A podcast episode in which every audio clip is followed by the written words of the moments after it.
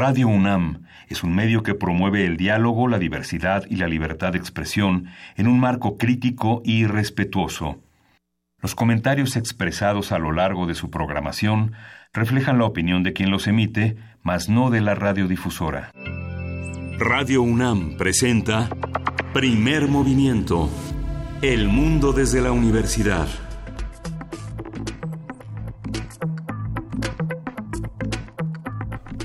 Buenos días, hoy es martes 9 de octubre y son las 7.04 de la mañana, Alicia Iglesias aquí en Radio UNAM. Querido Miguel Ángel Quemain, yo mira como el aeropuerto de Texcoco y como Brett Kavanaugh, por más que me quieran quitar, no hay cómo, ¿eh? Aquí, seguimos, querido Miguel Ángel Quemain. ¿Y aceptas disculpas? A ver, ¿qué, ¿qué pasó en estos días? En estos días tan eh, turbulentos por muchas razones. Bueno, eh, Andrés Manuel López Obrador, como, había, como se había mencionado ayer, él emitió un video donde señala que al final la gente va a decidir, decidir va, se va a resolver el asunto de acuerdo con lo que más le convenga a México y al interés nacional y a lo que decida la gente. No, no se va a inclinar por otra opción, aunque lo considera viable el funcionamiento en los dos aeropuertos, en Santa Lucía y en Texcoco. Y bueno, este, apuesta por el proyecto de Slim y la negativa a esos 88 mil millones de dólares que se de, pesos que se solicitaban de, del erario para que el gobierno contribuyera a eso. No, no, va a pasar. Es una declaración muy compleja la que da el presidente electo Andrés Manuel López Obrador. Eh, prácticamente aplicó, como lo acaban de escuchar en el corte informativo, los que hacen comunidad con nosotros, aplicó el bueno, yo digo que sí, pero voten ustedes por lo que yo digo que sí, pero bueno, cada quien tendrá la opción de, de decidir el próximo 28 de octubre, así que vamos a, a participar. Eh, lo que se nos había propuesto como, como votantes, como electores, era justamente lo contrario. Era no al aeropuerto, no por el dinero, no por Carlos Slim, ni por eh, nada de, los que quieran dar iniciativa privada o recursos públicos, sino por un tema ecológico, por un tema de muchas otras razones. Pero bueno, vamos a platicarlo entre todos. El tema de, de Brett Kavanaugh también ha generado una serie de controversias y de pues de desazones, querido Miguel Ángel Quemain. Sí, es el, nuevo miembro de la Corte Suprema de Estados Unidos, Brett Kavanaugh, insistió que será imparcial, que, que va a jugar en equipo en el máximo tribunal. Después de esta batalla en medio de acusaciones de abuso sexual que han proliferado. Justamente ayer quedó destituido un, miembro del INE en, en, este terreno y en Estados Unidos, bueno, pues crecen, crecen las persecuciones y los actos de, de, de, justicia. Eh, en torno a este tema. Y bueno, en la, el caso de Cabana, la Corte Suprema es un equipo de nueve, siempre dice que va a jugar en equipo. Eh, Trump le pidió disculpas. Y bueno, es un, dice, por el terrible sufrimiento y dolor que él y su familia vivieron durante su proceso de confirmación en medio de acusaciones de abuso sexual. Que ya toda esta historia la vimos en varias series, ¿no? Eh, es como de, de, serie de televisión justamente.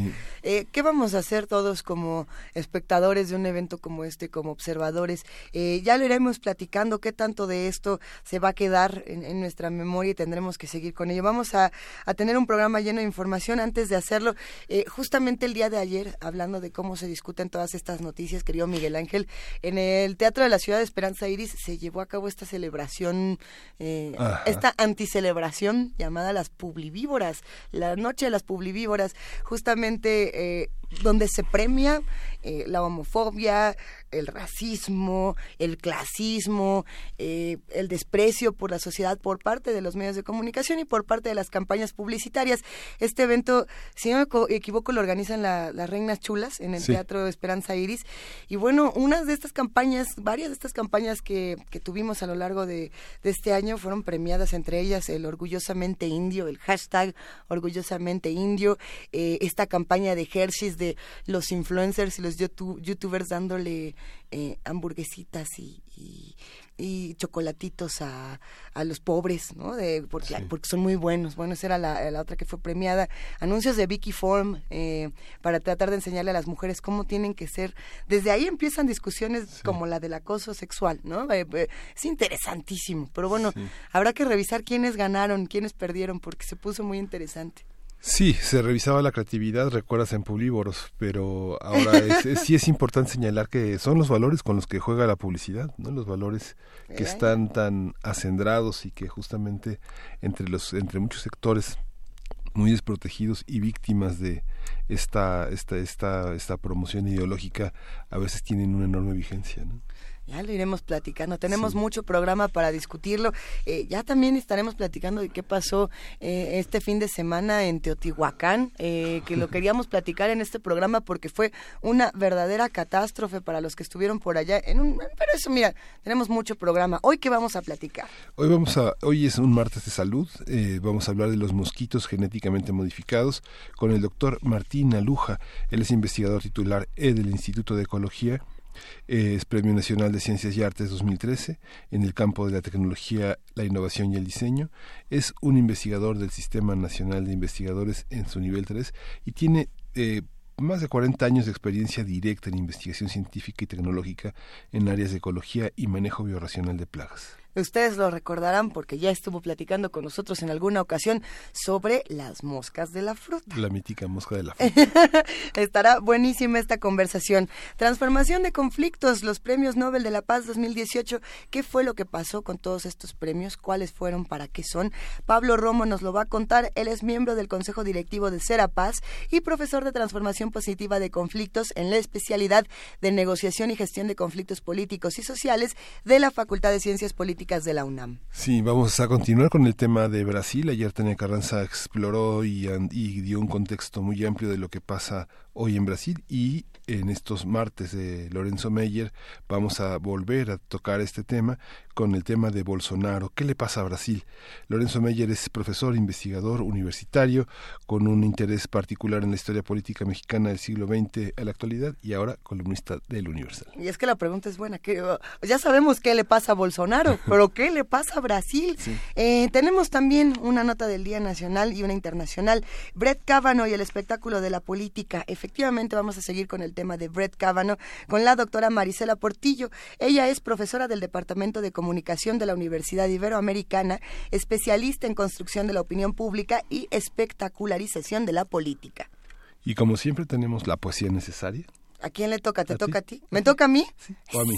O, a, los dos. O a los dos. Hay que hacer un dos por uno. Órale. Dos por uno poético esta mañana. ¿Qué quieren escuchar en arroba P Movimiento, diagonal primer movimiento UNAM o en el teléfono 55 36 43 39? Nos lo pueden contar. Y en la mesa del día vamos a tener el tema eh, Ciudadanía Digital. Eh, Ulrich Richter, abogado en materia penal, civil y de amparo. Eh, vamos a conversar con él a partir de la publicación de su nuevo libro es Ciudadanía Digital. Y él es, él es autor, ya hemos conversado de el manual del poder del, del poder ciudadano y de la protesta a la participación ciudadana, dos libros que se tres libros que se complementan y que tienen que ver con esta ciudadanía digital que hoy está tan en discusión. Sí, justamente creo que sí es un libro que todos necesitamos, eh, por lo menos echarle una buena leída para entender muchos conceptos que se discuten en distintos espacios. Pero bueno, invitamos a todos a que se queden con nosotros de 7 a 10 de la mañana en el 860 de AM y en el 96.1 de FM Radio UNAM para que estemos en esta primera hora de primer movimiento. ¿Qué vamos a escuchar? Vamos a escuchar de Juliana Sinimbu eh, para un tal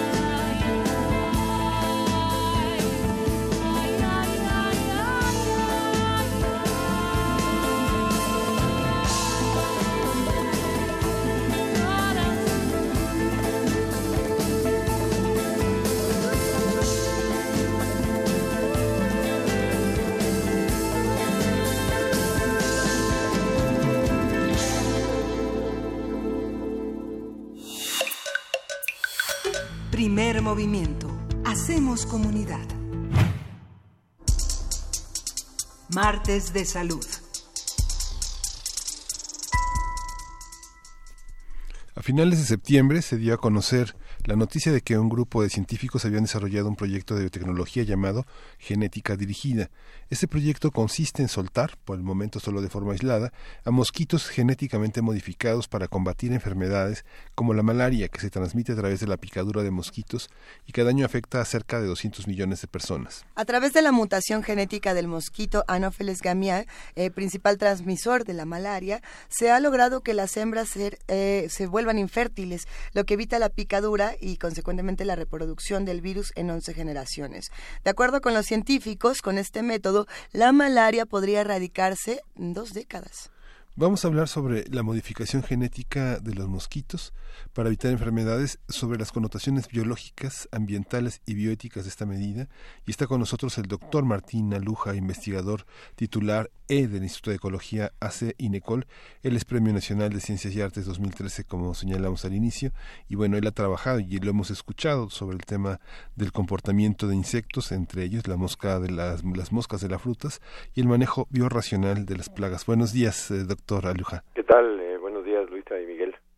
qué gusto de volverlo a escuchar. ¿Cómo, ¿Cuáles son las consecuencias de alterar genéticamente un mosquito que tiene como, como, este, como propiedad transmitir una enfermedad y la picadura?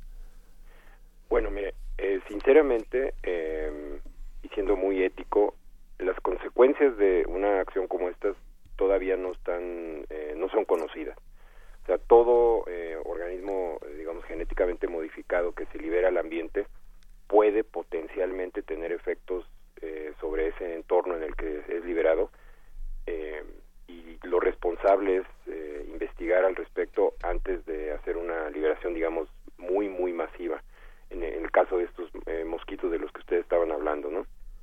No, no, no hay ahorita datos contundentes que estén demostrando que hay alguna consecuencia, porque las pruebas han sido preliminares, piloto, en, a escala muy pequeña, y obviamente hay preocupación porque pues, lo desconocido siempre genera inquietud, ¿no? Por supuesto. Eh, quizá tendríamos entonces que, volver un pasito para atrás y empezar a, a, reflexionar qué es esto de la modificación genética en las especies y en qué especies la, la, tenemos presente, eh, doctor. Sí, bueno, mire, aquí es muy importante. O sea, por ejemplo, la malaria eh, provoca más de 250 millones de infecciones y, casi un millón de muertes al año en, el área de, África subsahariano. Eh, eh, en, México pues, es una enfermedad bastante controlada, eh, muy poco común, pero en México tenemos el problema de otras enfermedades como el dengue, la chikungunya, zika, la fiebre amarilla, que son transmitidos por dos mosquitos que no son nativos de México, pero que aquí existen en abundancia, ¿no? que son Aedes aegypti y Aedes albopictus, y, bueno, en estos casos eh, es importante para su público, hay varias fórmulas, no solamente esto de, los, eh, de los eh, mosquitos genéticamente modificados, también se utiliza la técnica del insecto estéril, que es esterilizar estos bichos y liberarlos de manera masiva. Eso ahorita se está eh, investigando eh, por ejemplo, en el caso de Aeres Aegypti en, en Tapachula. Sí.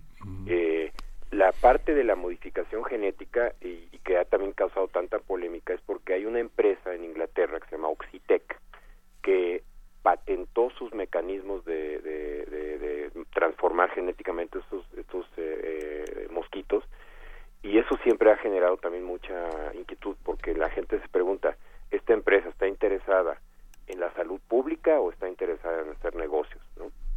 Lo cual tampoco es ilegal, digamos, ¿no? O sea, eh, eh, todas las empresas farmacéuticas también eh, hacen negocios, ¿no?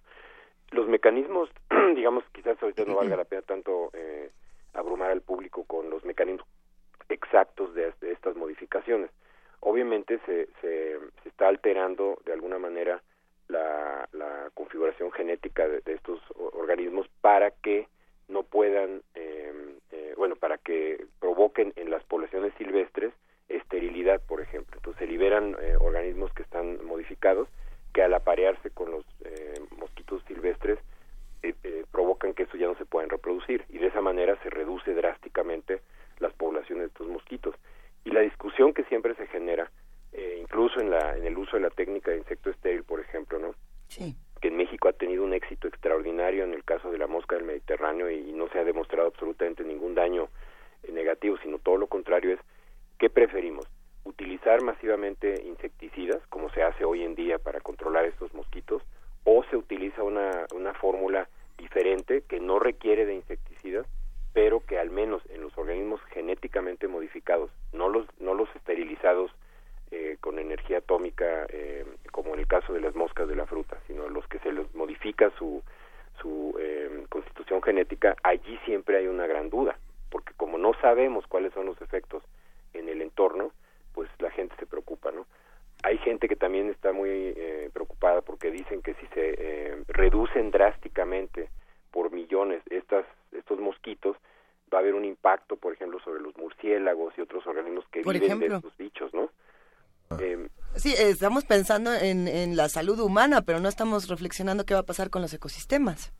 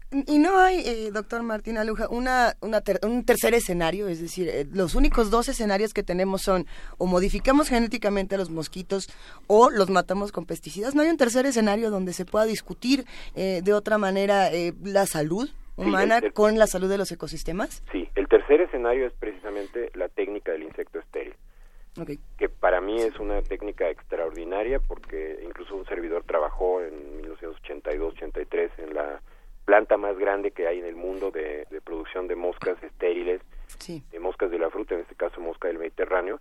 Allí lo que se hace, se usa una fuente generalmente de cobalto, eh, que eh, con la que se irradian las pupas, o sea, la mosca ya ve que tiene un, pone un, eh, huevo, luego sale una, una larvita que se alimenta de la fruta y luego ese gusano sale y se, se forma un capullo, ahí se, se irradia y después salen los adultos esterilizados. Es una técnica muy parecida a la que se utiliza con los mosquitos, ¿sí? Y esa demostrado así ya, bueno, son tantísimos años de, de, utilización de esa técnica, donde no hay ningún efecto de la energía atómica, porque es una forma muy segura de utilizarla, obviamente ya se imaginarán las condiciones en las que se hacen estas irradiaciones. Y eh, aquí el problema es, entre comillas, ¿no? Que hay, hay que estar haciendo liberaciones permanentes. En el caso de la mosca del Mediterráneo, llevamos desde los ochentas al liberando moscas y no podemos dejar de hacerlo, porque estas moscas, precisamente como los machos son estériles, se aparean con una hembra fértil, producen progenie infértil, entonces no se replican. y esto implica que tenemos que eh, estar libere y libere millones de estos mosquitos, lo cual para mí no sería un problema porque este, se ha demostrado, repito, que la técnica eh, es, muy efectiva. También hay, desarrollos importantes en cuanto a la cría masiva de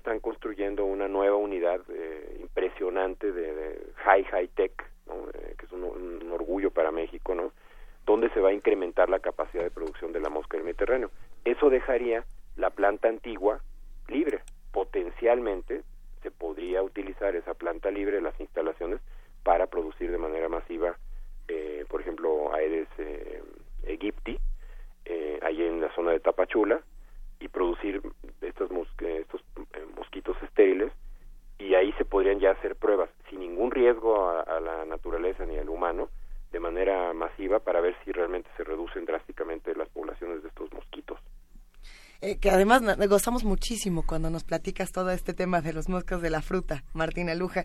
Eh, hay, hay, muchas dudas, por supuesto, aquí en redes sociales ya empiezan a surgir eh, algunas que te vamos a ir compartiendo a lo largo de la, de la charla. Generalmente cuando hablamos de estos temas, no quiero caer en el horrible lugar común, pero creo que lo voy a hacer y, y Hablamos de modificación genética y el ejemplo inmediato que tenemos gracias al cine, es que los dinosaurios eh, fueron modificados genéticamente para ser solo hembras y de pronto la naturaleza encontró su camino y Jurassic Park tiene como 20 secuelas de cómo los dinosaurios se apoderaron del planeta. ¿Qué va a pasar? Eh, ¿Podemos garantizar que esta modificación genética no tiene repercusiones eh, genéticas con otras especies? ¿No tiene modificaciones que puedan alterar el curso de otras especies? Mira, lo responsable, y yo trato toda mi vida de ser sumamente responsable, es como no hay información científicamente obtenida y fidedigna al respecto de la liberación de mosquitos genéticamente modificados, la respuesta es no lo sabemos. Y la respuesta es, repito, hay que ser pues muy cautos, muy responsables, muy éticos en cómo procedemos en este tipo de, investigaciones, ¿sí? Porque no lo sabemos, o sea, em, liberar un organismo que ha sido modificado genéticamente en la naturaleza, obviamente trae riesgos y obviamente hay potenciales escenarios donde esto puede provocar alguna alteración en un ecosistema, eh, eh, si estos eh, organismos se, cruzan con, con, alguna especie muy emparentada, no lo sabemos, ¿sí? pero repito, por el otro lado, como no lo sabemos, tampoco podemos decir para eso no lo hagas y, deja de, de, investigar. Tenemos que seguir investigando y determinar si esto es eh, el riesgo o no. la, la, problemática de estas cosas es que son eh, temas a muy largo plazo, ¿no? Los procesos evolutivos, tú estabas hablando de los dinosaurios, pues son procesos evolutivos de millones de años, ¿no? Pues, no lo sabemos. La misma naturaleza, porque hay que también ser muy, muy responsables, la evolución en sí es un proceso donde hay mutaciones, es decir, modificaciones en nuestros códigos genéticos, que de alguna manera permanecen, porque las presiones de selección permiten que se fijen y que esa mutación que produce alguna alteración, por ejemplo, el comportamiento o la capacidad, por ejemplo, para eh, eh, mantenerte vivo en temperaturas extremas, ¿no? Eh, pues se queda, ¿no? Entonces la naturaleza misma genera mutaciones, genera cambios genéticos en nuestras constituciones genéticas, en nuestro genoma, que se van quedando, pero claro, como son procesos tan lentos y a lo largo de tantos años, no podemos eh, saber eh, em, qué modificaciones en su momento se generaron, ¿no? Pero ahorita, por ejemplo, en el tema del cambio global, ¿no? Con las eh, temperaturas que están se están incrementando o extremas, seguramente ya hay procesos de selección natural en la naturaleza que están generando bichos que se estén adaptando a estas condiciones tan diferentes. Y generalmente los que se adaptan más rápido son los insectos esta, esta visión de lo transgénico como un asunto de discusión en la comunidad europea para legitimar ciertos procesos sobre insectos justamente eh, ¿Qué, ¿Qué, consecuencias tiene, digamos, el considerar transgénicos? Había también otro punto de vista jurídico que decía que transgénicos solo era una, una cuestión aplicable a las plantas, que era la gran discusión de que, que se hacía eh, en torno a este tema, señalando que las plantas eh, modificadas genéticamente no eran perjudiciales para la salud y que eh, era una cuestión política. ¿Esto es cierto? Mira, es un debate muy denso, muy complicado, que además se ha politizado y se ha eh, ideologizado muchísimo. Yo honestamente ahorita prefiero no entrarle a ese debate porque la verdad que es, es una cosa que a mí me, me preocupa mucho el, el, ideologizar y, politizar este tipo de temas muy técnicos. Obviamente en Europa hay debates muy serios, muy calificados en medios científicos sobre estos asuntos. ¿sí? Eh, mira, en el caso, regresando a los mosquitos, una de las cosas que se han eh, eh, logrado a través de estas modificaciones genéticas es inocular a las personas con vacunas vía los mosquitos. O sea, imagínate lo que hemos llegado a, a, generar, ¿no? O sea, tú transformas este mosquito para que pueda, a través de su picadura, vacunar a las personas contra las enfermedades. Se les llama el enfoque las jeringas voladoras, ¿no? Porque sí. tú tienes ahí miles de bichos que, que pueden vacunarte y, permitir que no te enfermes a través de esto. Esto, por ejemplo, sí tiene unas connotaciones éticas brutales. Sí. Y, y yo pienso que sí hay que tomarlo con tremendo, tremendo cuidado. Esto, hubo muchas protestas en torno a la que iban a tomarlo como para eh, detrás. Este, este Insectos Aliados es un proyecto que las Fuerzas Armadas de Estados Unidos tomaron para este, hacer algunas eh, modificaciones en los, en algunos frutos para que en algunas en algunas verduras para que resistieran las grandes temperaturas. El ejemplo más popularizado es el del jitomate o el del tomate. Bueno, mira, eh, pero por ejemplo. Pero el peligro es la guerra biológica, ¿no? Sí, no, y mira, ahí eh, en el caso de, este tipo de, asuntos ya se sabe y se ha utilizado en algunos lugares eh, el vacunar a las personas a través de, por ejemplo, lechugas, porque tú le puedes insertar a las vegetales las vacunas y tú las consumes. Aquí el tema ético, en el caso, por ejemplo, de, este, estos asuntos o, de estas jeringas voladoras, es que, ok, tú las liberas y el fin último es muy bueno, porque tú estás eh, permitiendo que las enfermedades no se sigan eh, transmitiendo y que la gente se pueda defender, ¿no? Pero el problema aquí es que quién decide, porque si te pica un mosquito, tú no lo vas a controlar, ¿no? Entonces, si tú estás liberando un, un, organismo genéticamente modificado en una población X, ¿no? Pon tú Nueva York o Londres o México, ¿no? Y mucha gente, con todo respeto y con todo derecho, además, filosóficamente está en contra de esto y ahora viene un mosco que no controla y le pica, ¿no? Entonces, por eso, éticamente, eso sí es muy cuestionable, ¿no? El, el otro caso, donde tú estás liberando eh, organismos de mosquitos genéticamente modificados que se cruzan con, con este las eh, mosquitos silvestres, eh, es un poco diferente. Allí también, y regresando a, a la pregunta que me hacía Luisa, una alternativa que también hay a la modificación genética es infectar estos mosquitos con una bacteria que se llama Wolbachia. Y esta bacteria que además dicho sea de paso está en prácticamente todo ser vivo ¿eh? la bacteria Wolbachia la estamos encontrando en prácticamente todos los organismos que hay en este planeta no eh, eh, si tú infectas con una cepa particular de Wolbachia, estos eh, organismos tú interrumpes el ciclo de transmisión entonces, esa sería una alternativa. No es una modificación genética, eh, una manipulación genética que te cambia el código genético de estos bichos, sino que le estás introduciendo una bacteria, que repito, el mosquito ya tiene de manera natural, más que es una cepa diferente, y de esa manera tú interrumpes el ciclo de transmisión.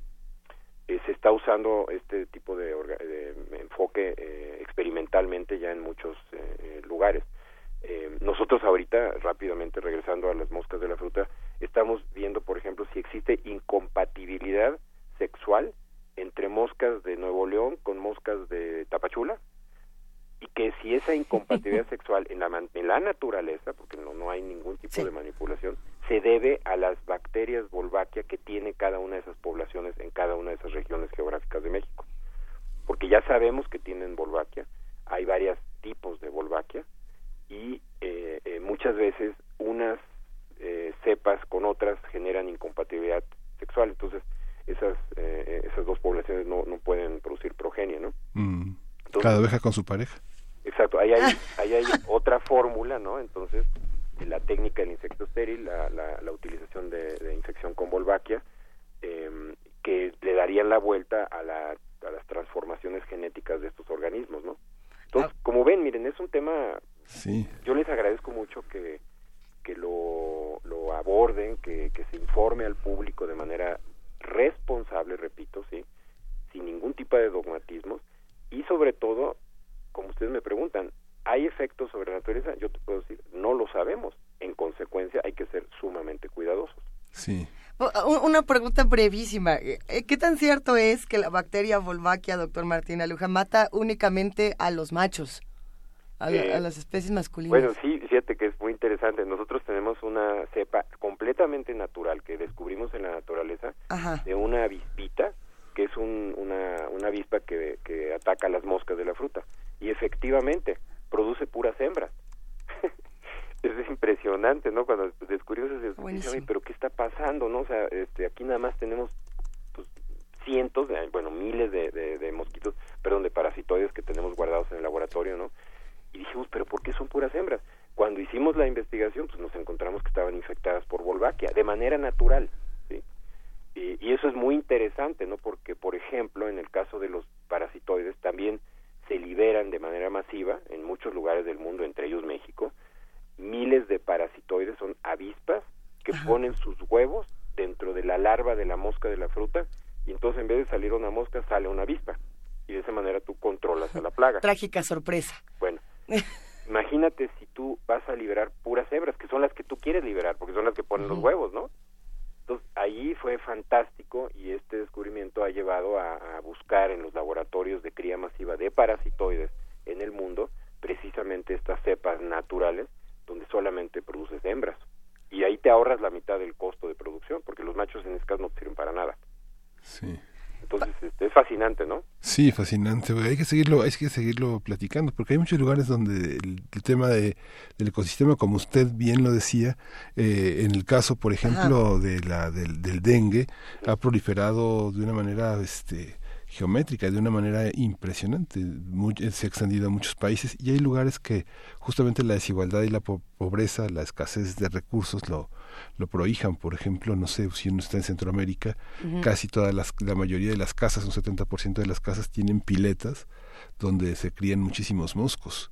Y en las familias uno de cada cuatro se infecta, ¿no? No nos vayamos muy lejos, Veracruz, digo, yo me repito, un servidor. Sí, Veracruz. Y cuando fui al laboratorio eh, para que me hicieran los análisis, me dijo la señorita muy naif, muy pues, noble, no me dice, no, doctor, olvídese, estamos llenos de casos de chikungunya, de, de... Ahora, en el caso del dengue, por ejemplo, y estoy muy de acuerdo con lo que estamos platicando, ¿no? Y, se acuerdan que les mencionaba al principio el tema social.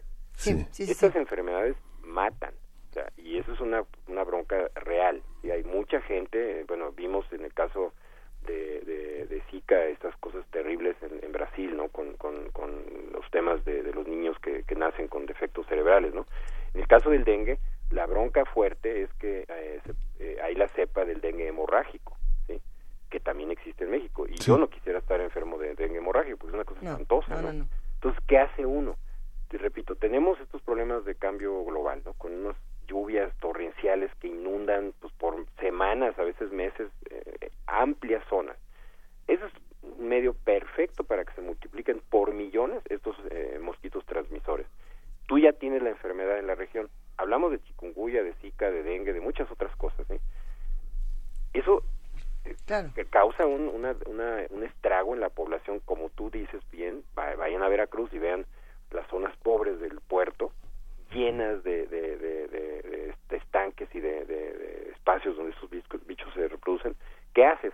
¿Qué es lo que hace la, la, la, autoridad? Aplicar insecticidas, ¿no? A lo loco. Pues sí. Y eso no es bueno. Sí se, generan eh, muchas polémicas, por supuesto, porque habrá quien diga, a ver, la culpa no la tiene el Mosco, la tienen las políticas públicas en nuestro país, eh, o la tienen eh, justamente las personas que determinan quiénes viven en cada lugar y para lo que te alcance, ¿no? Y entonces empezamos a discutir muchos otros factores, no solamente la parte de el, mosquito malvado, porque tampoco va por ahí, pero yo, yo, creo que justamente lo que se está haciendo es un hallazgo, doctor Martín Aluja, y que se tiene que seguir investigando. Ya se modificaron para cerrar esta conversación los moscos ya se modificaron las frutas, las verduras, los campos, todo se modifica. ¿A qué hora se van a modificar los humanos? bueno, te digo, eh, contestando esa pregunta, este, nosotros, Homo sapiens, este, ustedes, un servidor, eh, somos de alguna manera eh, transgénicos, ¿no? Porque estamos llenos de genes de bacterias, de virus, de levaduras que a lo largo de nuestro proceso de evolución este, nos insertaron en nuestro genoma de manera horizontal.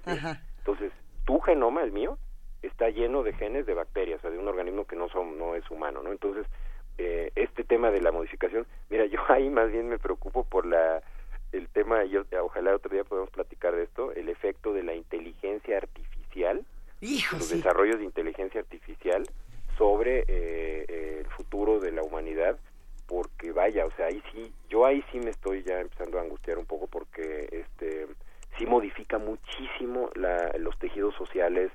Eh, estos eh, robots que se están desarrollando realmente alteran muchísimo eh, muchas interacciones, ¿no?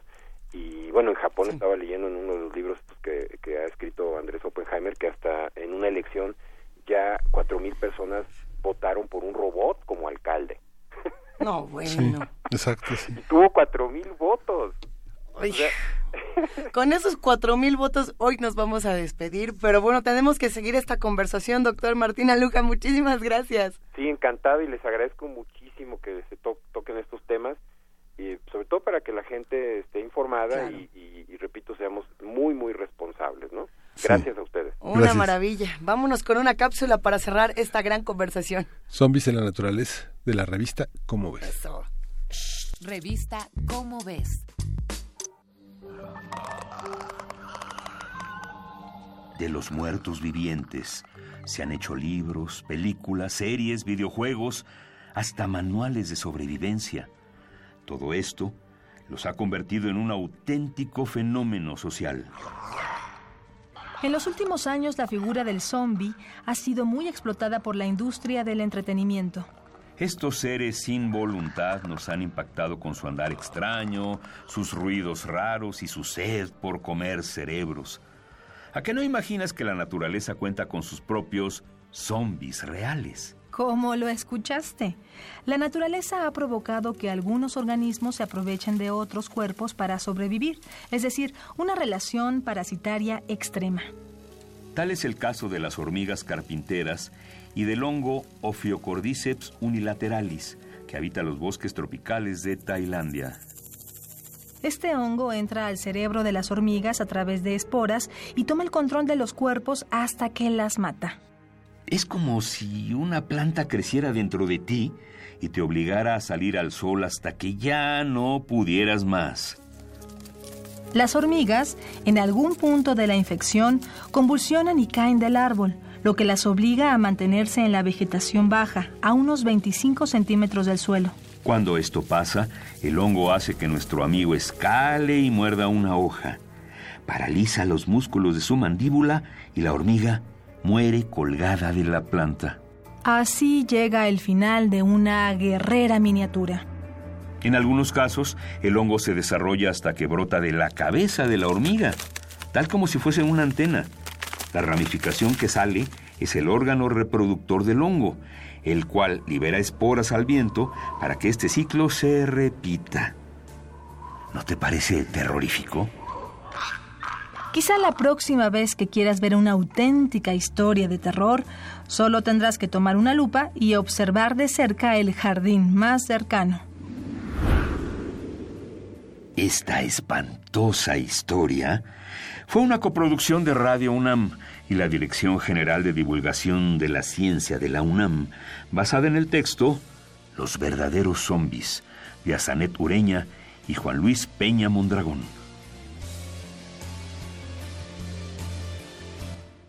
Revista Cómo ves. Este y otros temas de nuestro mundo puedes encontrarlos en la próxima edición de tu revista Cómo ves. Hasta la próxima. Primer movimiento. Hacemos comunidad. Transformación de conflictos. Y saludamos con muchísimo gusto a Pablo Romo. ¿Cómo estás, querido Pablo? ¿Qué tal? Qué gusto. ¿Cómo están? Un gusto escucharte como siempre y más para celebrar los premios Nobel 2018. Efectivamente. El día de hoy me gustaría hacer una pequeña reflexión en torno a los eh, premios Nobel eh, de la Paz. De la Paz, claro. Este, el señor el eh, doctor, el doctor Denis Mukwege y Nadia Murad, quienes reciben el premio justamente por sus esfuerzos para combatir el uso de la violencia sexual como armas en los conflictos armados.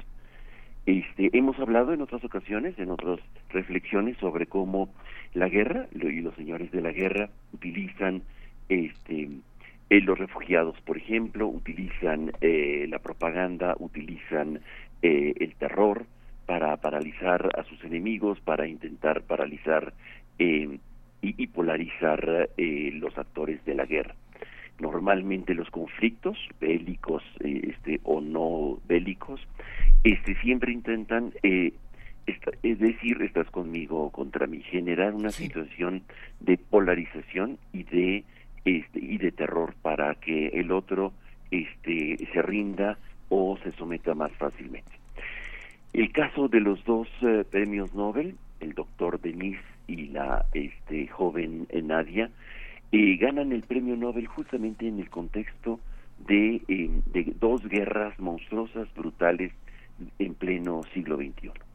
Eh, dos guerras monstruosas que soportadas eh, no solamente eh, por los actores locales, sino por intereses internacionales. Hay que hay que eh, también entender el contexto de estos dos grandes actores, de alguna manera víctimas. Ha tenido el doctor Denis de, de Congo, de República Democrática del Congo, tener que salir en algún momento de su labor en favor de las mujeres que han sido violadas y han sido atacadas sexualmente por los militantes en los combates en, eh, en el contexto, digamos, de las tensiones y de las guerras a veces fabricadas por el coltán de Ruanda y Uganda contra este, la República Democrática del Congo y la tolerancia que ha tenido Joseph Kabila a propósito de estas invasiones para saquear las riquezas en el Congo, en la parte oriental de Congo.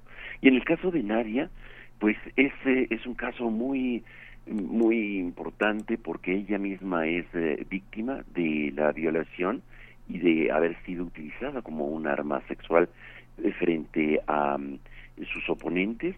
Los yihadistas secuestran este mm, grupo de yazidíes, que son una religión zoroastrista de hace más de dos mil años, y que tiene este, sus raíces en norte de lo que era Mesopotamia y que hoy se ha convertido eh, por decisión de las, del imperio inglés en, eh, parte de un país que realmente ni siquiera a él pertenecen, que es Irak. Pero más allá de esto, eh, esta mujer eh, huye de sus captores después de algunos meses de haber vivido la esclavitud sexual y eh, se, eh, se, refugia en, en, Alemania, encuentra refugio eh, junto con esos miles de sirios y, de iraquíes del norte que han encontrado refugio en, en estos países este, y que les han abierto las puertas.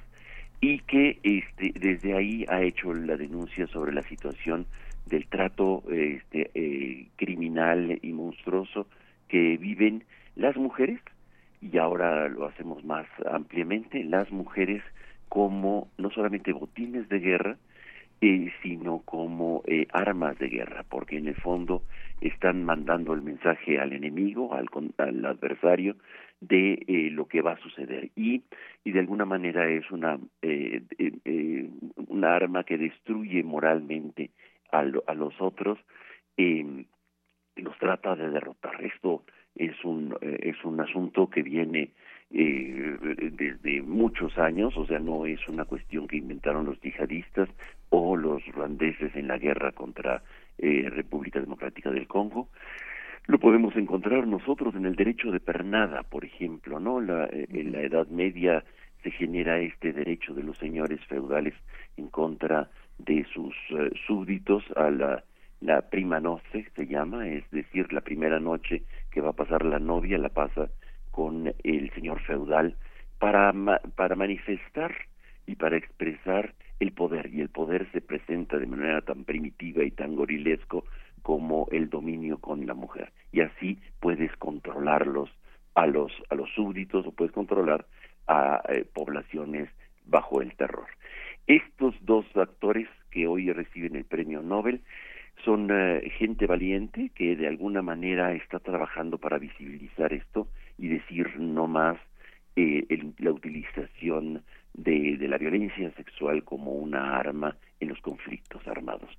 Eh, recibirán el premio, como sabemos, en diciembre, en el contexto del aniversario de los derechos humanos, y eh, de alguna manera evidencian eh, eh, cómo la guerra sigue eh, este, generando miles de víctimas y que de alguna manera hay que poner atención en las grandes guerras, sobre todo estas africanas terribles y en el Medio Oriente, como también en otras microguerras más invisibilizadas, como la que se sufre en Guerrero o en, en, el, en Veracruz, por ejemplo.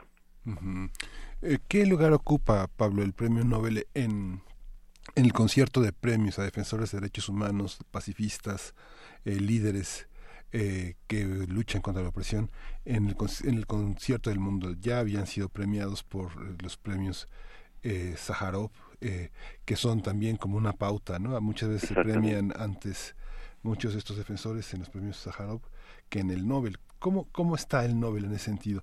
¿Qué ilumina y qué oscurece, digamos, tener unos premiados y otros no? Fíjate que es una, es una pregunta muy pertinente porque hace unos días eh, otro grupo que eh, ha eh, criticado fuertemente, sobre todo cuando los premios han sido para este asuntos más políticos estrictamente en el sentido de, favorecer, por ejemplo, cuando dieron a Kissinger, cuando dan a algunos personajes políticos el Premio Nobel de la Paz, se generó un Premio Nobel alternativo Ah. Y en esta ocasión el ganador es eh, em, eh, el fiscal Velázquez, que está en Guatemala, que ha sido expulsado por el primitivo presidente de Guatemala, que este que no acepta esta intervención internacional para favorecer el, eh, los ataques contra la impunidad. Entonces este es el ganador del Premio Nobel Alternativo. El Premio Nobel de la Paz este, el año pasado, eh, ¿te acuerdas que platicamos acerca de el ganador que fue justamente la campaña en contra de la eh, abolición de las armas nucleares? Sí. Eh, va generando este y va estableciéndose como un premio desde hace muchísimos años pues el premio más reconocido a nivel internacional este para estos temas no solamente para el tema de la paz sino para otros temas y en algunas ocasiones ha generado grandes polémicas y hay otros premios que también de alguna manera como el Sájarov como el de el que da este en, ¿quién, quién lo da eh, bueno eh, las Naciones Unidas también. Eh, en fin hay varios premios también que, que están enfocados a cuestiones de derechos humanos que de alguna manera este van siendo significativos en el contexto de los premiados Evidentemente, la intención de que de, de, esto es iluminar ciertas temáticas. Eh, don Samuel cuando recibió alguno de estos premios importantes decía que este que desgraciadamente existen estos premios porque existen las violaciones a los derechos humanos, porque existen situaciones de violencia y de guerra. En el fondo deberían de desaparecer todos los premios de la paz, todos los premios de derechos humanos eh, pero solamente lo van a hacer cuando desaparezcan las violaciones a los derechos humanos o cuando aparezcan estas violencias de crímenes de guerra tan abominables. Me parece que, que ciertamente el premio Nobel en los últimos años ha acertado y ha visibilizado situaciones este, terribles eh, en donde la situación del sufrimiento humano se manifiesta y lo personifica. De alguna manera no es el señor, el doctor Denis o Nadia este, las que lo reciben, sino lo que representan este, Nadia y las mujeres esclavas, o lo que representan actores como el doctor Denis Mukwege, para que eh, de alguna manera haya ánimo en otros de seguir su ejemplo, médicos que, que trabajen en favor de, de, atender con más atención y cuidado eh, hechos terribles y abominables como las violaciones sexuales o este el caso de Nadia para que mujeres se empoderen y puedan hablar claramente de esta situación de, explotación sexual en la que viven en el mundo. Claro, eh, hay muchos comentarios sobre estos premios y una crítica, por supuesto, que se hace cada año, Pablo, eh, de usuarios, en, tanto en redes sociales como en otras plataformas, que dicen, eh, después del premio y después del reconocimiento, se acaba y, ya nadie le da seguimiento a, causas importantes como estas. ¿Tú qué opinas de eso? ¿O qué, o qué se tendría que hacer para darle continuidad? hay, que, hay, que, animar y educar a nuestros eh, hijos, a, en las escuelas, con, eh, con personajes eh, relevantes como estos. No todos son santos y a veces se corrompen.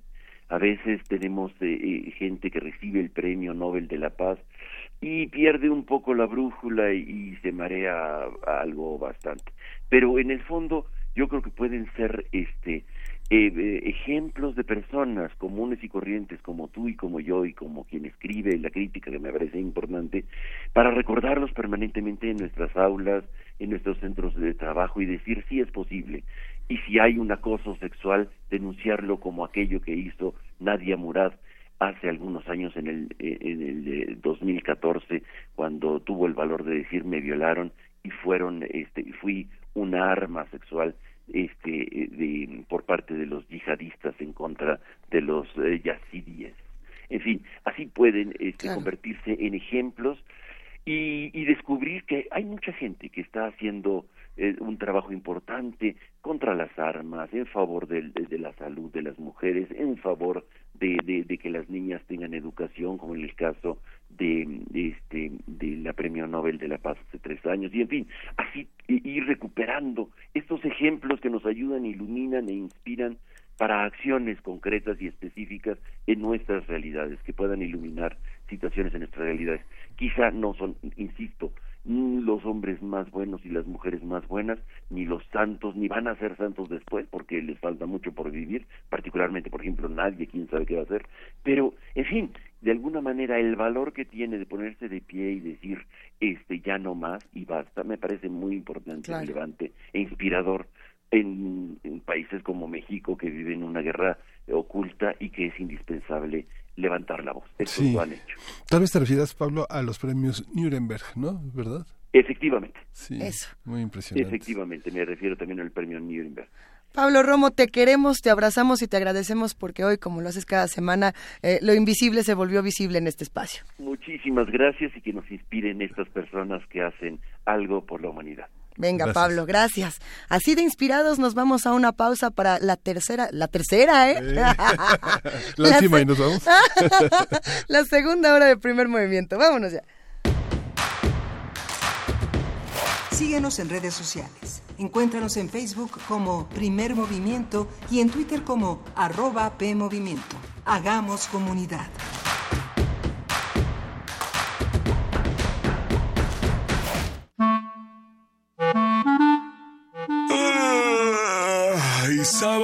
La mañana. Traes la pijama puesta, nada que hacer. ¿Sabes qué hora es? Sí.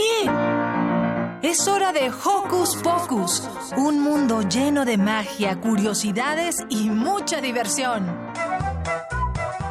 Acompáñanos todos los sábados de 10 a 11 de la mañana por el 96.1 de tu FM. Hocus Pocus, la revista de los peques y no tan peques y en la que la voz principal es la tuya. Forma parte de este espacio de imaginación. Radio UNAM, experiencia sonora.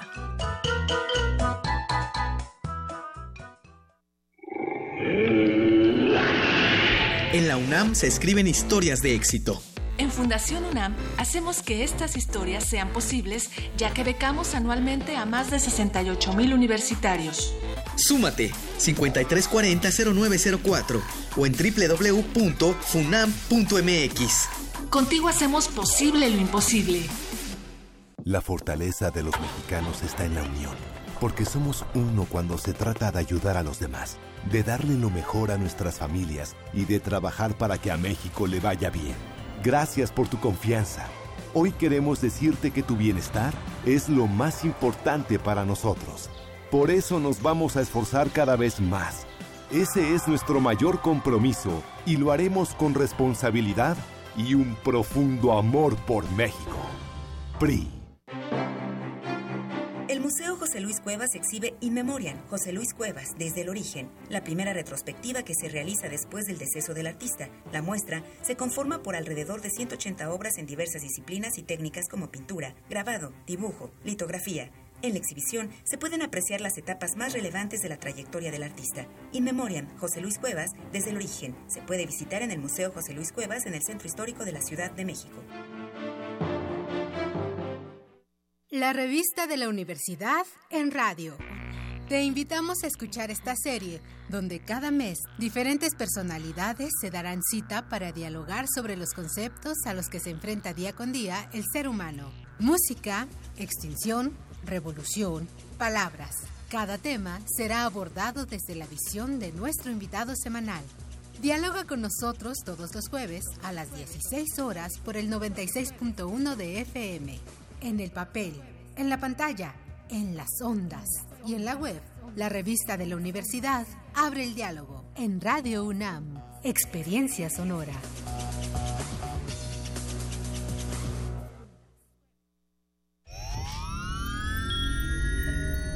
En alguna dimensión de este infinito número de universos existe un tren que conecta a Londres con Beijing. Los combustibles fósiles han sido reemplazados con biocombustible y los autos podrán volar. Donde el ser humano ha prolongado indefinidamente su esperanza de vida. Y su conciencia podría trascender su muerte. Ese universo podría ser nuestro universo. Resistor. Esto es una señal. Miércoles. 22 horas. Por el 96.1 de FM. Radio UNAM.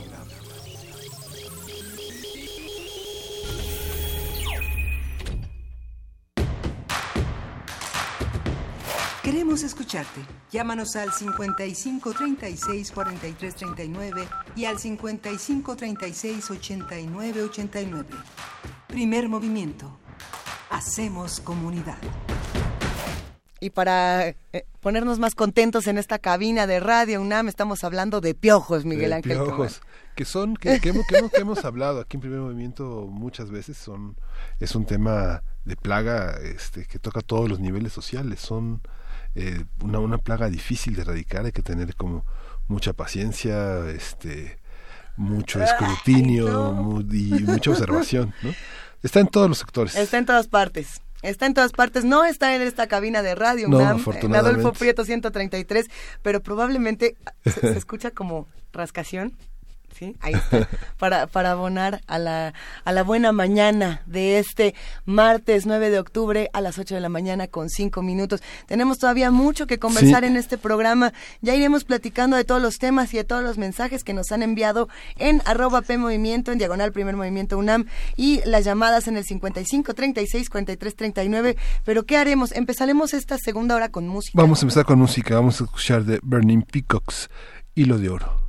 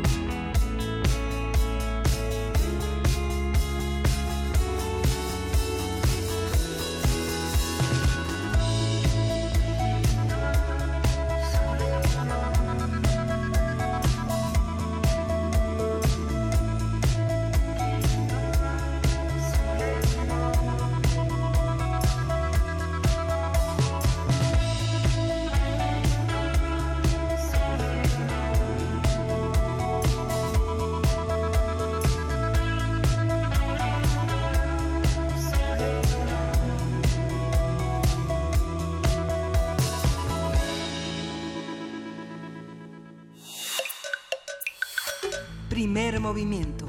Hacemos comunidad. Nota Nacional. Ya es martes de Meyer, martes de Lorenzo Meyer. ¿Cómo estás, Lorenzo? Buenos días. Muy buenos días. Pues hoy les propongo que hagamos una incursión al sur de nuestra frontera y vayamos al Brasil y sin que sea yo un experto en Brasil, supongo que ustedes tampoco, eh, pero es algo que realmente nos importa como simplemente ciudadanos de este continente e interesados en la suerte que no ha sido muy buena de América Latina. Creo que mientras Brasil se fue a la izquierda con Lula y un tiempecillo con Dilma, nosotros en México estábamos en la derecha, en la derecha monda y lironda. Y luego, ahora que México, después de un largo esfuerzo, eh, puede tener elecciones más, más o menos, todavía no limpias, pero aceptables, creíbles, opta por la eh, izquierda y Brasil eh, da la impresión de que va a la derecha, pero a la derecha en serio, no se anda con miramientos. El eh, candidato que ganó la, la primera ronda de las elecciones el fin de semana pasado, Jair Bolsonaro, realmente es una sorpresa. Pero si le rasca uno un poquitín, pues eh, no es más que una reacción, la de la sociedad brasileña, no del todo distinta a la que tuvo la sociedad mexicana, pero mientras México se fue a la izquierda, ellos decidieron irse a la derecha, pero insisto, por razones no del todo diferentes.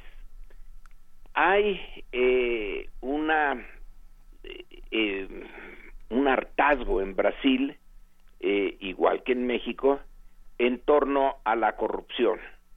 Nosotros aquí ya sabemos lo que es la corrupción por experiencia propia y por experiencia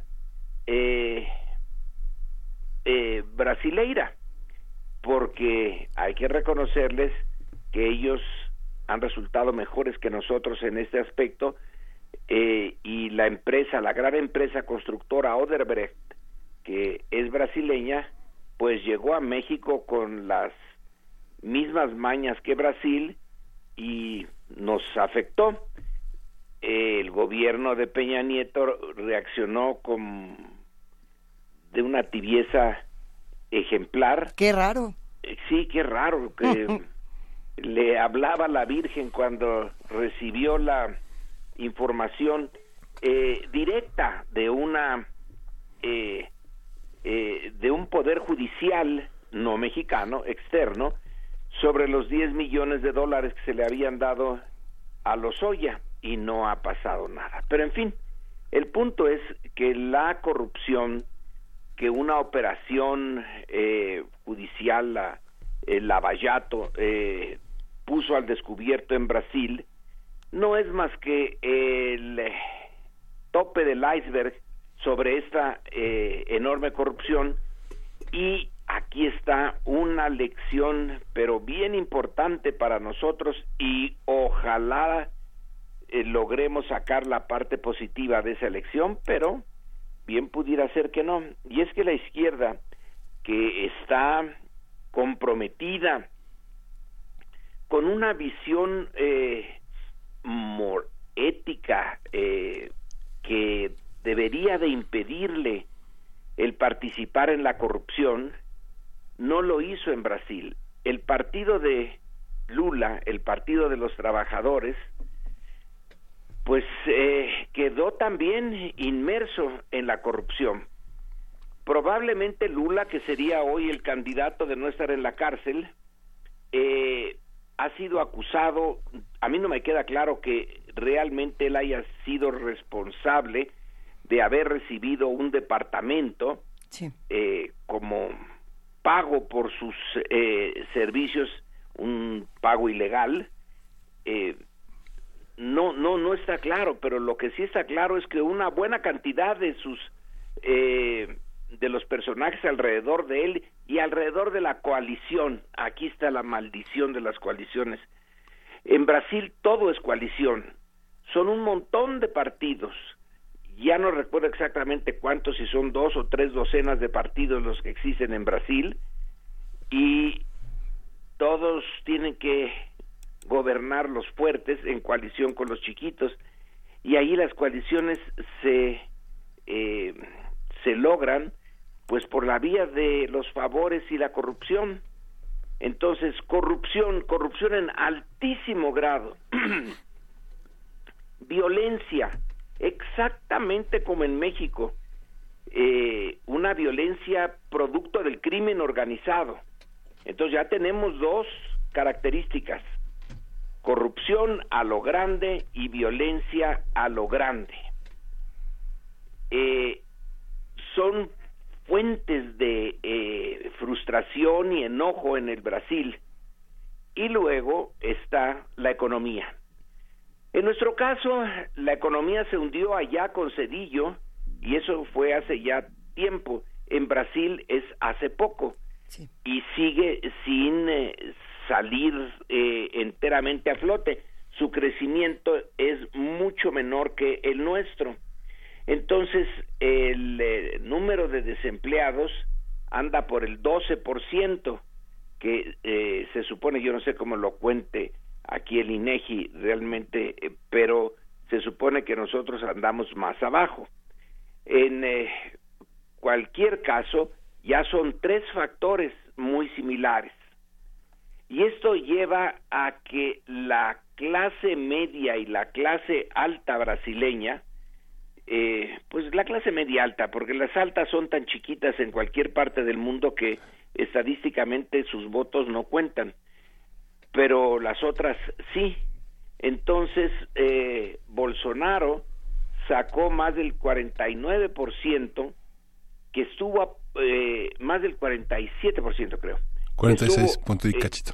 Eh, eh, se creyó en un momento que era el 49 y los sus adversarios, Haddad del Partido de los Trabajadores, estaba pero en la lona cuando estaban saliendo los resultados y se llegó al 49 punto y tantos. luego bajó. Pero en fin, tiene un crecimiento fantástico y el punto es que Bolsonaro, en su partido, hasta antes de las elecciones, tenía un triste diputado y ahora tiene cincuenta y tantos. Eh, el crecimiento es exponencial, yo no sé cuánto sea el porcentaje de uno a cincuenta, pero es un montón. Eh, y es como una explosión eh, inesperada de hartazgo, pero que se va hacia la derecha, se va hacia un personaje que no era nadie, un ex capitán del ejército que había estado ya un montón de veces en el Congreso, pero sin haber hecho nada particularmente interesante. Y ahora, cuando se llegue a la segunda ronda electoral a finales de este mes, pues bien pudiera ser el presidente y su, vicepresidente es un general que es todavía peor que él. Eh, eh, The Economist, la revista inglesa que es, este, digamos, la derecha ilustrada. Okay. Hace un par de semanas sacó, eh, yo no sé si es la portada de El Economist en el mundo, pues la que nos mandan acá a América Latina, pero estaba Bolsonaro en la portada y hace una serie de consideraciones. Entre esas consideraciones mete a México, porque eh, se lamenta The Economist de que una serie de populistas anden en el mundo eh, explotando y siendo producto de la eh, el hartazgo de sus ciudadanos pone a Trump pone a algunos de la Europa eh, oriental y pone a México. pone a Andrés Manuel como un ejemplo también de eh, producto del hartazgo y del populismo y entonces Bolsonaro y AMLO caen en la misma bolsa. Claro que luego eh, unos párrafos adelante dicen, bueno, no, no es lo mismo, este Bolsonaro sí es realmente un peligro. Entonces la derecha ilustrada ve como peligro a la derecha brutal de Brasil, eh, como diciendo todavía hay clases, hay de derecha a derecha. Nosotros los británicos este, sabemos mucho de conservadurismos y derechas y tenemos un temor sobre Brasil. Esto es como Naya y Mead tomando té eh, a las seis de la tarde o algo así. Exactamente. qué interesante. Exactamente. Entonces, eh, eh, pone pues como ejemplo más eh, importante de hartazgos eh, eh, que producen populismo a Trump. y ahí entre más abajito nos pone a nosotros y luego al Brasil como em, una ausencia de justo medio. Brasil se va del Partido de los Trabajadores, de Lula, de Dilma Rousseff, al golpe este muy peculiar que se dio dentro de las instituciones que destituye a Dilma, pone a un presidente que es conocidísimo como corrupto y ahora va eh, por eh, el, el caso extremo, un personaje que no tiene ninguna historia importante eh, de que hacer político, pero que tiene frases escalofriantes que está, eh, dice él estar en favor de la tortura y que el pueblo brasileño está en favor de la tortura para sacar la confesión de los eh, maleantes, que hay que matarlos, que realmente el proceso legal no tiene eh, ningún sentido. Su vicepresidente añora el tiempo de los sesentas a los ochentas de la dictadura militar, eh, está en contra de las mujeres. Dice que, bueno, algunas, algunas pueden tener eh, calidad, pero que la diferencia en sueldos debería, tiene razón y debería de mantenerse.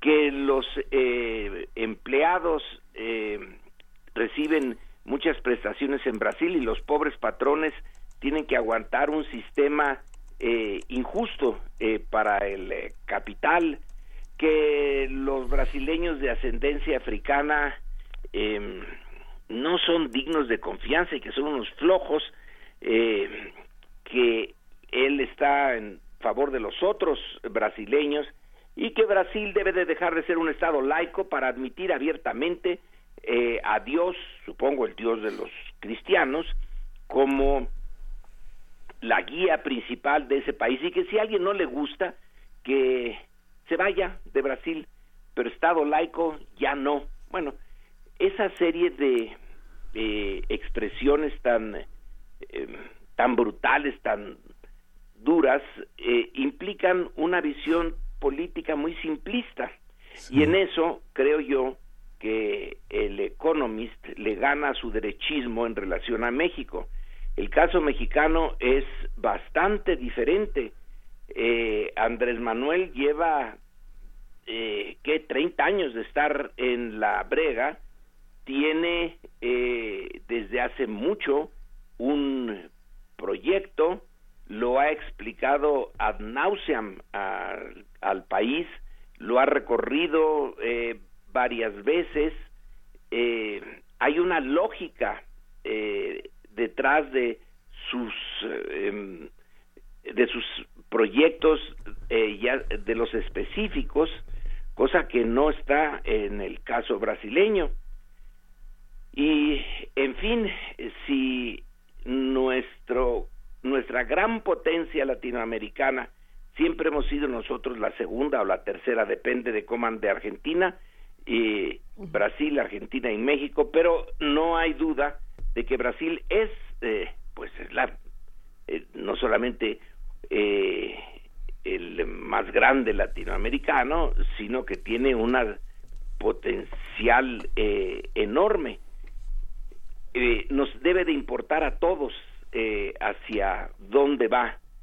Y es muy difícil, no hay que perder la esperanza, pero es muy difícil que el eh, candidato de izquierda, Haddad, eh, pueda eh, remontar esta distancia. Él tiene el veintitantos por ciento y el otro el cuarenta y tantos por ciento y un entusiasmo eh, casi de locura entre sus eh, partidarios. El, el hecho de que haya una buena cantidad de mujeres de clase media y alta que votaron por Bolsonaro a pesar de lo evidentemente machista de su discurso, pues es eh, es sorprendente, no inexplicable, pero sí sorprendente. Finalmente, ¿cómo, cómo se comportaron esas clases aquí en México?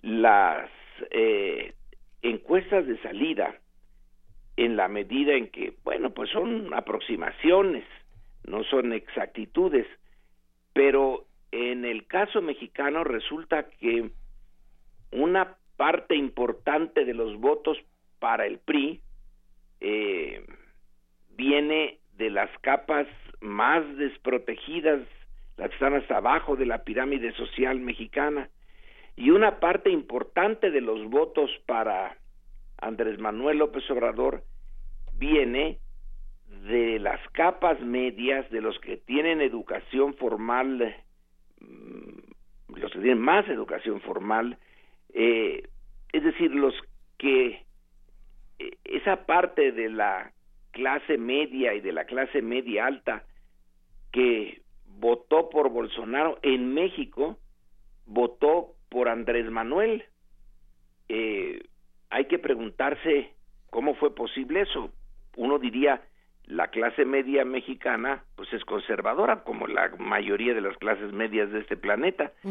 Y sin embargo, en esta ocasión su hartazgo con la corrupción del PRI, del eh, régimen, eh, eh, de, del régimen de los últimos 100 años, eh, de la violencia, le lleva a optar por un, una izquierda muy, muy moderada, que es la de Andrés Manuel. Sí. Y esas mismas razones les llevan a Brasil a votar por un desconocido medio loco. Eh, medio. Pues digamos que medio, porque loco, loco no está, puesto que pudo manipular el sistema brasileño de una manera espectacular. Sus hijos, que tampoco eran nadie, ya son ahora miembros del Congreso. Eh, toda la familia se fue a eh, en la ola política que los levantó. Entonces, alguna eh, capacidad de entender su entorno, y eso es una definición de inteligencia, Ah, ah, ah, sí, ah. entender el entorno y manipularlo, tiene Bolsonaro, ¿eh? Sí, ok, yo tengo una pregunta, Lorenzo. Fíjate que, bueno, quienes somos profesores universitarios sabemos que cada vez más los jóvenes son menos conformistas, cada vez saben, quieren vivir más de aquello que estudian. Y yo creo que cada vez más hay una, hay, hay menos cinismo, ¿no? Tal vez los eh, padres de estas generaciones, entre las jóvenes que tienen 18 y 28 años, tal vez muchos de ellos han tenido que someterse este, bajo una ejida eh, anticuada en el sentido de sacrificarse eh, a pesar de cualquier cosa, pero creo que las nuevas generaciones no están así. Yo, yo creo que el voto es más meditado y más politizado. Las clases más populares, ayer lo veíamos con Tania Carranza, son muy desprotegidas y vimos el ejemplo del Estado de México, cómo pudieron comprar el voto, que pasó, que eso fue lo que pasó un poco con Bolsonaro. ¿no? Yo, yo no idealizo a, a los jóvenes, pero me parece que sí hay una visión completamente nueva, ¿no? Hay una mentalidad nueva, una ética muy distinta y hay una y hay una lucha que sí está como muy clara en sus en sus ideales, ¿no? Dices en el caso mexicano. En el caso mexicano, sí. Y entonces, ¿cómo explicar a esos eh, jóvenes en el caso brasileño? Sí. Bueno, a, a lo mejor habrá que, que revisar eh, cuántos jóvenes votaron, el porcentaje de jóvenes. Por ejemplo, en el caso del Brexit, los jóvenes no votaron. ¿No? que era muy interesante. Buen punto. Revisar si a lo mejor los jóvenes no asistieron a las urnas por el desencanto que hay con la política en toda Latinoamérica. Buen punto, porque el Brexit eh, sí es también otro ejemplo de hartazgo y otro ejemplo de un país que se va a la derecha un poco suicida también los ingleses en esto. O revisar también lo que pasó en Colombia con el con el referendo cuando cuando se votaba por la paz y ganó el no. Sí, y, también tenía que ver con los jóvenes. Que nosotros en México estamos siendo excepción en relación al hartazgo. El hartazgo eh, está en muchas partes, pero en nuestro caso nos fuimos al lado contrario de Colombia, de Inglaterra, de Estados Unidos, de Brasil, de Hungría, de Polonia.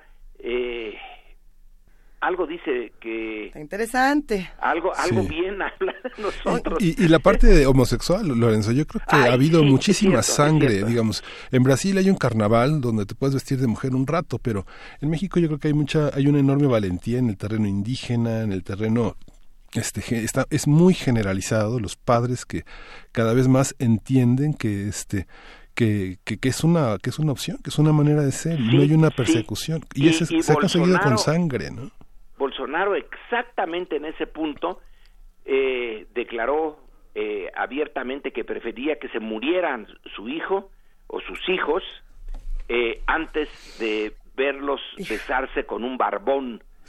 A ver, yo, yo me pregunto, eh, de entre barbones, no barbones, eh, políticas eh, y homofobias, ¿qué pasa, por ejemplo, en nuestro país con el PES y esta relación que se tiene entre Morena y el PES en, en las cámaras que tienen tan incómoda a muchas personas, hablando de derechización en América Latina? Ah, pero el PES, en la parte dura de los votos, casi desapareció, bueno, ya va a desaparecer como partido. En Brasil no. Eso es cierto en Brasil eh, los evangélicos, que yo en realidad no sé exactamente eh, si se refiere a una sola eh, agrupación o a varias, están abiertamente ganando lugares y votos para Bolsonaro. Aquí el PES, mm, realmente uno se pregunta si no hubiera habido alianza con AMLO, ¿hubiera cambiado algo? Eh, puesto que tienen eh, lugar ahora en el Congreso por la porque firmaron la, la coalición y entonces tienen derecho a lugares, pero en las urnas, pues ni quien los pelara eh, realmente. En cambio, en Brasil ocurre lo contrario. Tienen eh, mucho peso al punto de que su principal líder, que es en este caso Bolsonaro, dice que quiere rechazar el Estado laico, quiere volver a la época colonial. Es que eh, Bolsonaro sí parece salido de, una caricatura macabra. De un, cómic infernal. Ah, el papel de las mujeres, ¿no? Con María del Rosario, justamente en 2003, cuando se debatía el tema de la violación en el Congreso del Partido de los Trabajadores que ella representaba, dijo que este que él no sería capaz de, de, de, violar. Dice, yo no soy violador, pero si lo fuera no le iba a violar porque no lo merece, ¿no? Sí, por mala y por fea. Por mal y por fea. Yo creo que la parte, la, corriente subterránea que no da la cara, cobarde, asesina, que, que, que, es que la culpable de los feminicidios, entiende que las mujeres son una fuerza cada vez más importante. Por eso ese, ese odio subterráneo que las leyes, que muchos aspectos de la sociedad este, persiguen contra, contra estos criminales, ¿no? Em, ojalá sea, yo creo que sí. Yo creo que ahora ya tenemos una conciencia eh, muy diferente de la de hace cuatro o cinco décadas en relación a este eh, tema, pero eh, también en Brasil, eh, como que tuvo una una presidenta mujer. Nosotros no hemos llegado eh, todavía a esa etapa. Y Dilma es una figura realmente impresionante de izquierda capturada, torturada, eh, llega a la vicepresidencia y la quitan por un golpe interno y ahora resulta que en las urnas no gana, también a ella la, la hacen a un lado. Es interesante esto y muy lamentable lo que está pasando en Brasil. Yo cruzo los dedos como la única eh, vía que me queda para desearle a Brasil que no llegue Bolsonaro, pero me temo que sí va a llegar. Cadena el, de 40, cruzados. el 40% de los feminicidios en Latinoamérica se comete en Brasil. En los últimos 10 años creció un 21% el tema de los feminicidios. ¿El 40% en Brasil? El de, Latinoamérica, las mujeres asesinadas, el 40% ocurren en Brasil. No, bueno, con esa información vamos a cerrar, esperando que el 60% no ocurra en México. ¡Qué Eh, fuerte! esperemos y, y hagamos changuitos para que eh, Brasil no se vaya. Eh, Ay, no, Lorenzo. no solo por la derecha, sino por la derecha más brutal, primitiva, Por la ultraderecha. Eh, bueno, Pero te Ahora- queremos, Lorenzo Meyer. nosotros nos vamos. Tenemos también nuestros problemas con nuestra izquierda. Y, y todos Eh, tendremos que seguir estudiando eh, cada una de estas situaciones, pero afortunadamente nuestro martes se vuelve luminoso cuando nos acompañas, querido Lorenzo Meyer. Mil gracias, son muy amables. Pues muy buen día y hasta dentro de 15 días. Te leemos, te el leemos 15. el domingo. Gracias. Ándale, adiós. Nosotros nos quedamos aquí con un poco más de música. ¿Qué opinan los que están haciendo comunidad con nosotros? Estamos en arroba P Movimiento, diagonal, primer movimiento UNAM, y en el teléfono 55 36 43 39. No nos ha llegado recomendación para poesía necesaria, mándenos una porque Sí. vamos a hacer un que, cine, poesía, permanencia voluntaria, algo así. Sí. Ahorita vemos. Vamos a escuchar de la Primitive Art Orchestra Qualia.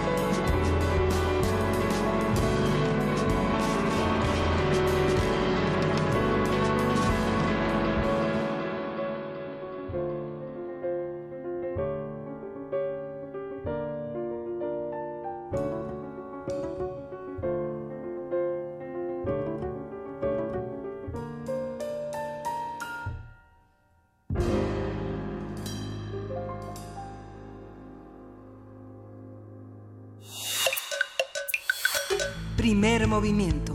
Hacemos comunidad. Nota Internacional.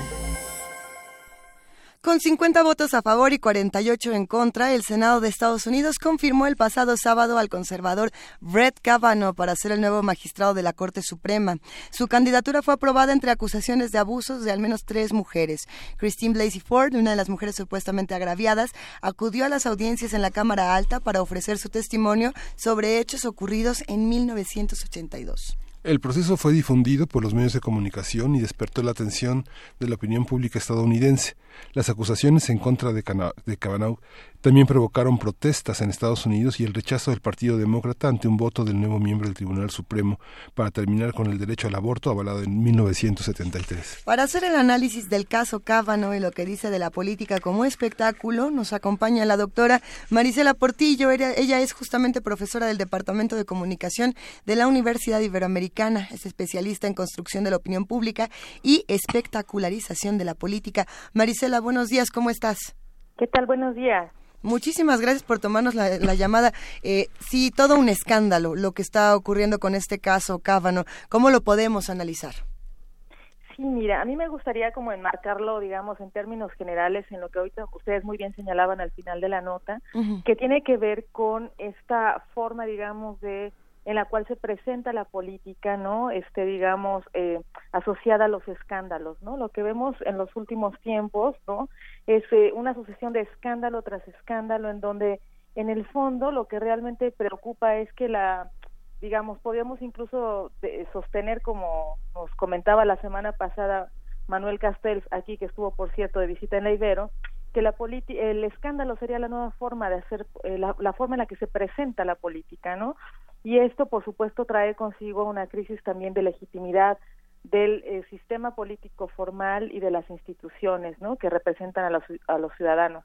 De ahí que, como podemos observar en muchos lugares del mundo, lo que hay o lo que se desprende, un efecto, digamos, negativo de esta forma de eh, presentar, eh, digamos, las noticias sobre política, escándalo tras escándalo, pues acaba, digamos, demeritando la forma en la que los ciudadanos se sienten representados por sus instituciones y por sus gobiernos.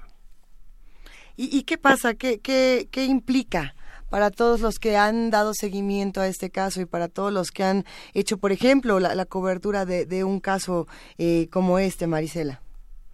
Sí, bueno, hay como muchos elementos que podríamos como poner sobre la mesa. Me gustaría considerar alguno de ellos y que tiene que ver con eh, la forma también en la que estos asuntos que tienen que ver con las acusaciones a las figuras públicas, en este caso a los políticos, de parte de, ¿no? de, algunas mujeres, y que después, sin prueba alguna, digamos, eh, políticos y también medios de comunicación instalan, digamos, una una suerte como de este digamos el caso ya estuvo no comprobado que aquí no hubo nada y, y demos un paso adelante digamos no Trump acaba como digamos indultando a este personaje no diciendo pues o sea sin pruebas en la mano digamos este dándole todo el aval para que pueda asumir este nuevo cargo. Disculpándose.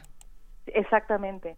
Disculpa, exacto. O sea, esto es terrible porque de verdad eh, lo que provoca también es una reacción muy fuerte en términos de lo que, por ejemplo, muchas mujeres feministas en todo el mundo están ahora mismo impulsando, ¿no? O sea, es una agenda por tratar de poner en el punto, digamos, estas situaciones que después pasan de largo y digamos este personajes públicos no solo políticos digamos después acaban siendo digamos indultados frente a la opinión pública. Y que justamente está en el marco del Me Too y que es una, una, una serie de consideraciones que ahora que justamente venimos a hablar con Lorenzo Meyer y de las portadas de The Economist en Latinoamérica y, en la, y la, portada de Norteamérica y Latinoamérica son este este tema de, del Me Too y de la y de la y, de un continente sexualizado desgraciadamente desde, desde la perspectiva del abuso, ¿no? Sí, no es tremendo, ¿no? Este un poco las declaraciones de Trump en el sentido de, no, o sea, él señala estas acusaciones literalmente fueron inventadas, ¿no? Este proceso es vergonzoso, señal entonces, es, eh, digamos, eh, empieza a convertirse como, eh, digamos, en, pues esto, en el juez, ¿no? O sea, que acaba, digamos, sancionando las acusaciones de las mujeres y disculpándose con el, con este personaje, ¿no? Entonces, realmente esto, bueno, se muestra como un insulto, digamos, ¿no? A la opinión pública y a la agenda que pues las mujeres están ahora mismo reivindicando en todo el mundo. Bueno, y hablando justamente de este tema de espectacularización, esta esta palabra que de pronto hemos escuchado en muchos espacios y eh, ciertas noticias eh, caen en esto, ¿cómo cómo le tocó al caso Cabano? Sí, bueno, en este caso en particular yo lo que, pues esto, quisiera señalar en términos generales, pues es eh, además algo que también llama mucho la atención en términos de la espectacularización de la política y que tiene que ver con la personalización, ¿no?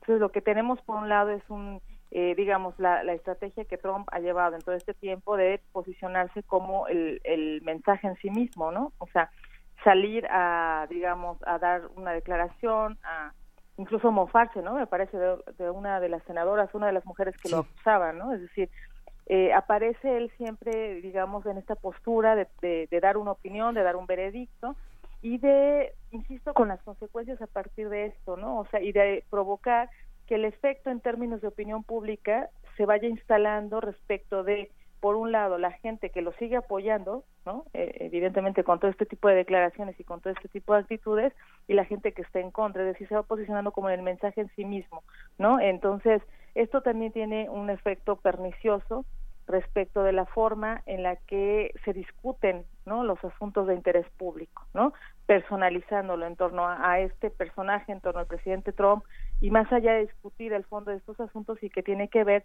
con las acusaciones de eh, las mujeres respecto de un caso de abuso, ¿no? Sí, y fue uno de los, él, fue uno de los factores eh, fundamentales para negar toda esta, toda esta conducta, todas las negaciones que hubo frente a todos los reclamos. Eh, sí remito justamente a The Economist porque es uno de los reportajes más, más amplios y más eh, polémicos que este 29 de septiembre hasta ya hay un nuevo número, pero esta edición causó un enorme revuelo en Estados Unidos porque justamente no viene de esa prensa este con, complaciente con, con Trump, ¿no? Sí, sí.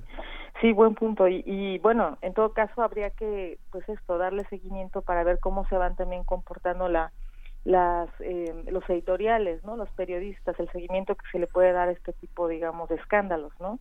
Que eh, pueden estar incluso desbordando también en, en algunos casos, digamos, eh, estas coberturas más, este, digamos, conservadoras, en donde este, lo que se estila es dar punto y aparte, digamos, este, todo caso estos personajes que se convierten este no o sea como una un, un personaje digamos maltratado no este acusado injustamente no este quien se incluso dice bueno asumo el cargo con gratitud y sigo no en fin o sea, es toda una incluso victimización no de, del, de la persona que ha cometido no aparentemente pues esto un delito no Ah, eh, justamente había algunas preguntas sobre el tema de Kavanaugh y la relación con el movimiento Me Too en Estados Unidos, cómo se ha deteriorado o cómo ha crecido eh, este movimiento. Para algunos justamente ha tomado mayor fuerza, hay quienes dicen, bueno, no, este, desde dentro este movimiento cada vez eh, revienta más y una prueba de ello es justamente el caso Kavanaugh. ¿Cuál sería tu opinión de todo esto, Marisela? Sí, yo creo que es un movimiento que está teniendo mucho eco en todo el mundo. El caso norteamericano habría que analizarlo de manera puntual, ¿no? Efectivamente, también la forma en la que después tuvo su correlato en Europa, digamos, pero si por ejemplo lo leemos a la luz de las movilizaciones en América Latina, pensando, por ejemplo, en el caso argentino, a mí me parece que empieza a haber como eco en muchos lugares del mundo, no, no solo el movimiento MeToo, este, me extiendo, a, digamos, a las reivindicaciones feministas, ahorita que cito el caso argentino, ¿no?, de las mujeres movilizadas este, a favor de, ¿no? de, la legalización del aborto. Entonces me parece que eh, están siendo fundamentales y habrá que ver también en el mediano plazo cómo juegan en términos de las agendas, ¿no? De, de distintos gobiernos en todo el mundo y sobre todo como reacción a los gobiernos este, conservadores, ¿no? Como es eh, evidentemente el caso norteamericano. Eh, yo pienso que en todo caso no es eh, eh, está siendo, digamos, por supuesto complicado posicionar este esta agenda en, en sociedades sobre todo bastante machistas y patriarcales, en donde, por supuesto, están reventando esquemas y sistemas muy anquilosados, ¿no? En estas pautas, pues, que tenemos, digamos, dadas por, por muchísimo tiempo y es muy difícil, pues, cambiar un clima de opinión con la sociedad en términos generales, pero yo creo que van avanzando y aunque de repente parezca que están fragmentadas, que se van confrontando, pues habrá que darles un poco este el tiempo para, para, insisto, para ver cómo se van posicionando, cómo van eh, logrando insertarse en las agendas eh, públicas de los distintos países, porque son distintos contextos, ¿no? Pero yo sí pienso que está ocurriendo ahí una cosa muy interesante y que habrá que verlo en el mediano plazo. Lo que lo que sucede lo que sucede en el plano también internacional eh, con la administración Trump es que a raíz también de toda esta de toda esta polémica sobre la intervención de Rusia en las elecciones, un escándalo sexual como este lo que pone en en entredicho son es la credibilidad de las instituciones de seguridad interior y la participación que tienen en el mundo instituciones como el FBI donde muchísimas personas eh, muchísimos eh, intelectuales eh, juristas han señalado que es una investigación sesgada cuando hay acusaciones eh, eh, que, que, tienen que, ser probadas, que finalmente eh, las acusaciones de abuso de los años 80 son, en el caso de esta acusación de Christine Blasey Ford, que ya este, tiene 51 años y que tenía menos de 20 entonces, fue abusada por presumiblemente por él. Ese, ese, las, las acusaciones qué clase de pruebas tienen que tener para poder tener una entrada en un, en un juicio, ¿no? Sí, que en realidad pues eso es lo que después complica, por supuesto, este tipo de, de acusaciones, ¿no? Cuando ha pasado tanto tiempo, ¿no? Eh, insisto, lo que importa acá también es cómo se pone, digamos, en la mira este tipo de acciones que a lo mejor no lo sé, ignoro, ¿no? Si ya hayan prescrito, pero en todo caso que sí, eh, digamos, evidencian una, una forma de actuar, ¿no? O sea, que es esto lo que están poniendo en la mira este tipo de movimientos y este tipo de acusaciones, ¿no? Y que no se pueden pasar por alto, es decir, o sea, más allá que después el caso mismo, digamos, habría que, digo, este, analizar para ver si podría todavía ser llevado a la justicia o ya con el tiempo no, pero tampoco se puede dar un punto y aparte y decir acá no pasó nada y, e incluso e incluso nos disculpamos, ¿no? Con, con, con este personaje. Ah, cuando tenemos administraciones como la de Donald Trump, se normalizan ciertos discursos de, odio y de violencia. Y hay una responsabilidad también importante por parte de los medios de comunicación y por parte de la sociedad que está observando lo que ocurre de no permitir que se normalicen justamente estos discursos. Una de, de las voces, muchas de las voces el día de ayer decían, bueno, es que era de esperarse que quedara Brett Kavanaugh. Pues ya ves cómo es Trump, ya ves que está bien loco, ya ves cómo, ya ves cómo, cómo siempre dice este tipo de cosas y nada, nada es normal cuando está él. Y de pronto eso, justamente el nada es normal, se vuelve normal. Eh, ¿Qué hacemos con eso y cómo dejamos, eh, cómo quitamos esta normalidad de la violencia? Sí, esto es lo más complicado, ¿no? O sea, la normalización, justo como lo señalas, ¿no? La normalización de la violencia y el hecho de presentar hechos, ¿no?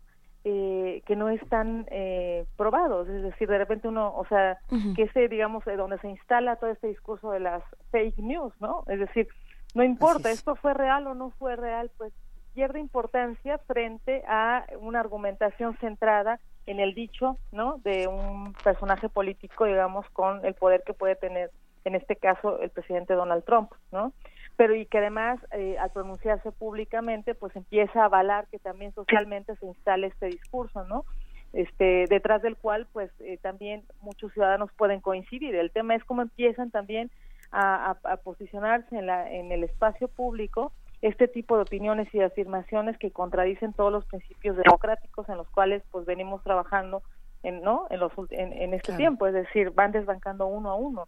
Y ese es un problema no pues te agradecemos muchísimo por esta conversación, Marisela Portillo, esperando que pronto podamos volver a charlar. Muchas gracias a ustedes. Un placer. Eh, nos quedamos aquí en primer movimiento. Vamos a escuchar un poco de música y regresamos para leer algunos comentarios y para seguir conversando con ustedes. ¿Qué vamos a escuchar, Miguel Ángel? Vamos a escuchar de cero Summer Soul.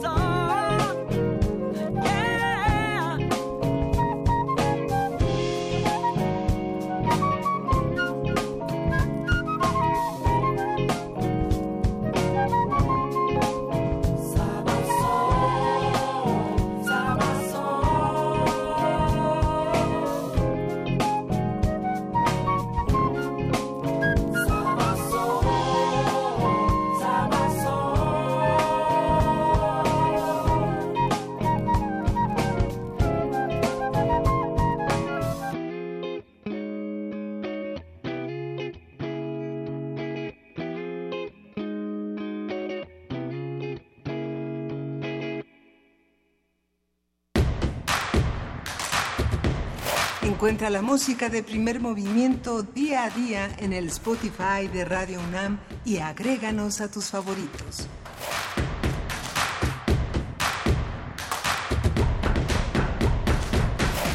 Y fuera del aire estábamos conversando, querido Miguel Ángel Quemain, justamente sobre este tema de lo que ocurrió el fin de semana en en Teotihuacán y esta controversia con el festival de rock y de heavy metal, el Force Fest 2018.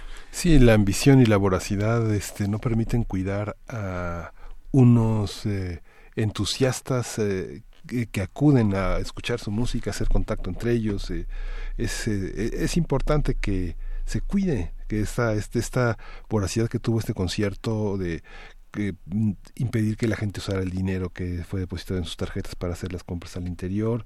Bueno, tú estuviste ahí padeciendo frío, polvo y, desazón. Ah, ahí estuvimos justamente padeciendo un poco, un mucho de desazón. Eh, justamente creo que era importante recordar un poco de lo que ocurrió ese día y lo haremos en, en un momento más después del corte, porque no importa qué música te guste y no importa qué género sea el que más te interesa, si es académica, si es rock, si es pop, si es cualquiera de estos, tienes derecho a tener un espectáculo protegido y cuidado en el espacio al que vayas. Pero bueno, vamos a una pausa y regresamos aquí a Primer Movimiento y le seguimos contando. Venga de ahí. Síguenos en redes sociales. Encuéntranos en Facebook como Primer Movimiento y en Twitter como arroba PMovimiento. Hagamos comunidad.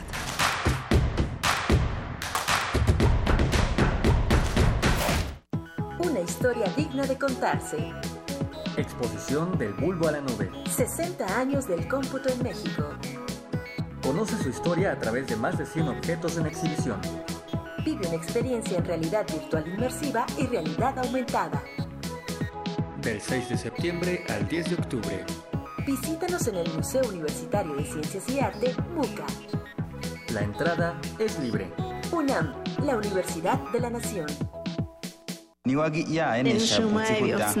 Calme Cali, un espacio intercultural donde las lenguas indígenas resuenan en la voz de sus hablantes.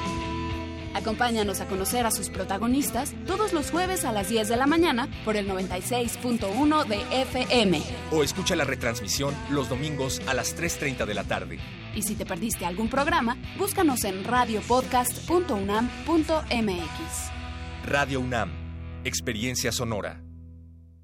Vamos, Paco, si alcanzamos. Ponte de puntita, Sofía. Nosotros les ayudamos. Súbanse por aquí. ¿Listo? Probando, probando. Uno, dos, tres. Ok, listo. Ahora sí, ¿te escuchan? Mis amigos y yo los queremos invitar a la consulta infantil y juvenil 2018. Si tienes entre 6 y 17 años, participa. Pídele a tus papás que te lleven del 17 al 25 de noviembre a parques de escuelas y módulos del INE. Porque mi país me importa. Vamos todas y todos a participar. INE. El Centro Cultural Isidro Favela Museo Casa del Risco invita a la exposición Carol Miller, Relatos en Bronce, integrada por 38 esculturas figurativas. Las piezas representan hombres, mujeres y animales dotados de particular belleza y fuerza. La figura humana invita a la reflexión y a la empatía. Carol Miller, Relatos en Bronce se puede visitar en el Centro Cultural Isidro Favela Museo Casa del Risco, en la Plaza San Jacinto, San Ángel, Ciudad de México.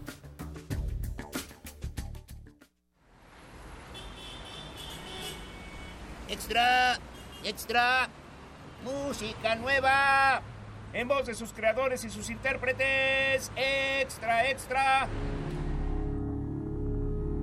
Testimonio de oídas. Música nueva. En voz de sus creadores. En voz de sus intérpretes. Martes y jueves a la 1 a.m. o en su retransmisión los sábados y domingos también a la 1 a.m.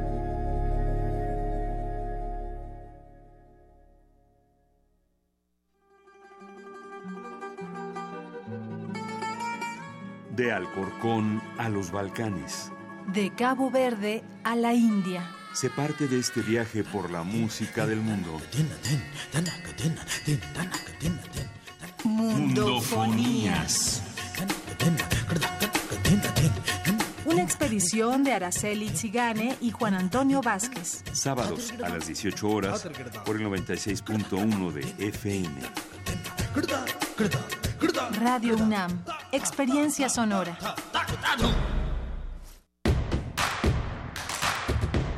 Encuentra la música de primer movimiento día a día en el Spotify de Radio UNAM y agréganos a tus favoritos.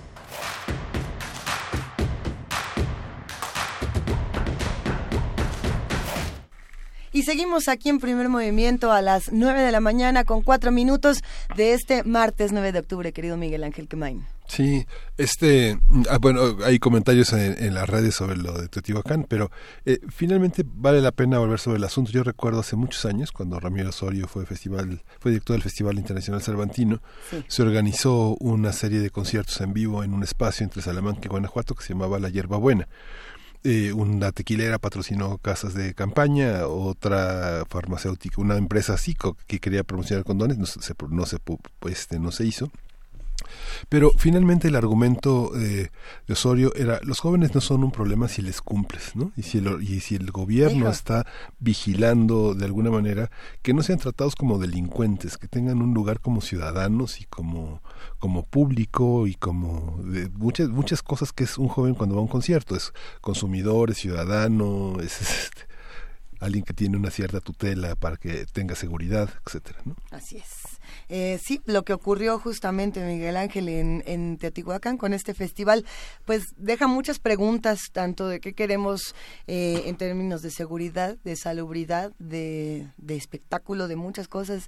Eh, ya, si alguien se fue para allá, escríbanos, estamos en arroba P en diagonal Primer Movimiento UNAM, y en el teléfono 55 36 43 39, muchas pérdidas económicas, muchas pérdidas en general. Ya, lo, ya vamos a tener que seguir con ese tema más adelante, eh, porque también tiene que ver con lo de los monopolios que estábamos platicando fuera del aire. O perteneces a, al, grupo grandote o, tu festival será saboteado de mil maneras distintas, Pero bueno, saludos, Ocesa. Nosotros nos vamos directamente a la poesía necesaria. Primer movimiento. Hacemos comunidad. Es hora de poesía necesaria.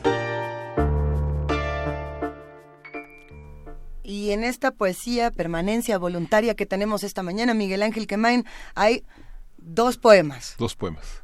Uno no es nuestro. Bueno, ninguno de los dos es nuestro.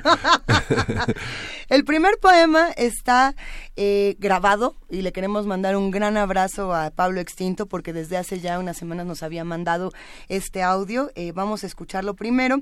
Es eh, Federico García Lorca, justamente con Llagas de Amor. Vamos a escucharlo y regresamos a seguir conversando. Llagas de Amor, de Federico García Lorca. Esta luz, este fuego que devora, este paisaje gris que me rodea, este dolor por una sola idea, esta angustia de cielo, mundo y hora, este llanto de sangre que decora, lira sin pulso ya, lubricatea, este peso del mar que me golpea, esta la gran que por mi pecho mora. Son guirnaldas de amor, cama de herido, donde sin sueño sueño tu presencia entre las ruinas de mi pecho hundido. Y aunque busco la cumbre de prudencia, me da tu corazón valle tendido, con cicuta y pasión de amarga ciencia.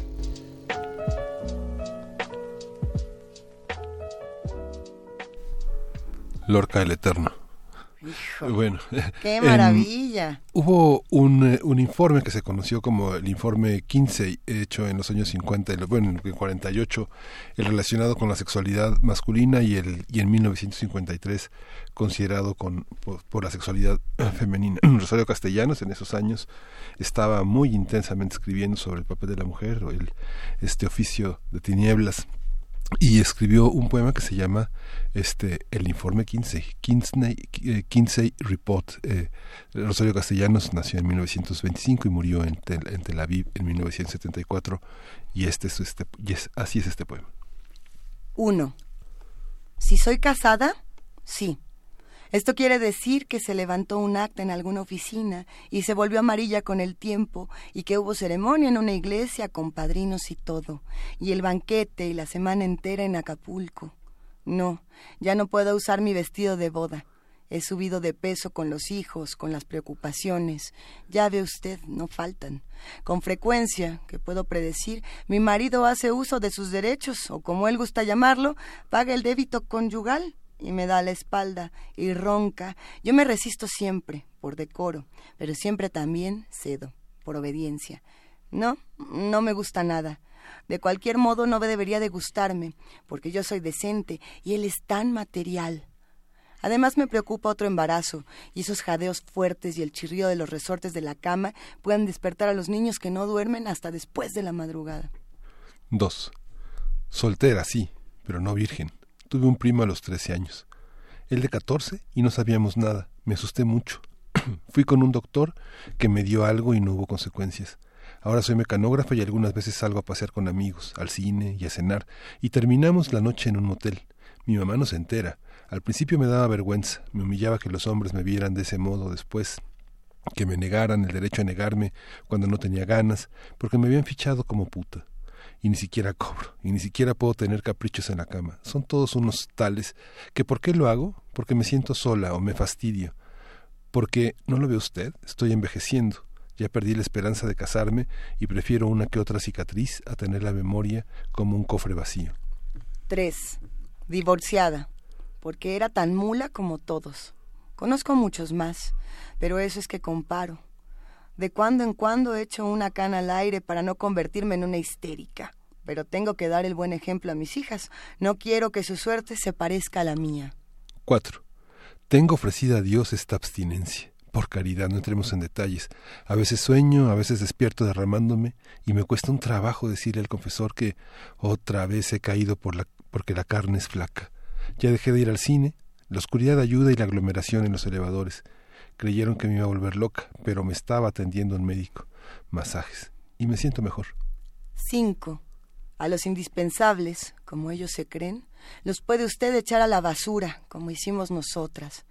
Mi amiga y yo nos entendemos bien, y la que manda es tierna, como compensación, así como también la que obedece es coqueta y se toma sus revanchas. Vamos a muchas fiestas, viajamos a menudo, y en el hotel pedimos un solo cuarto y una sola cama. Se burlan de nosotras, pero también nosotras nos burlamos de ellos y quedamos a mano. Cuando nos aburramos de estar solas, alguna de las dos irá a agenciarse un hijo. No, no de esa manera, en el laboratorio de la inseminación artificial. 6. Señorita. Sí, insisto, señorita. Soy joven, dicen que no fea, carácter llevadero y un día vendré el príncipe azul porque se lo he rogado como un milagro a San Antonio. Entonces vamos a ser felices, enamorados siempre. ¿Qué importa la pobreza? Y si es borracho, le quitaré del vicio. Y si es mujeriego, yo voy a mantenerme siempre tan atractiva, tan atenta a sus gustos, tan buena ama de casa, tan prolífica madre y tan extraordinaria cocinera que se volverá fiel como premio a mis méritos, entre los que el mayor es la paciencia. Lo mismo que mis padres y los de mi marido, celebraremos nuestras bodas de oro con esa gran misa solemne. No, no he tenido novio, no, ninguno todavía. Mañana. Kinsey Report de Rosario Castellanos y LP con Into the Wild.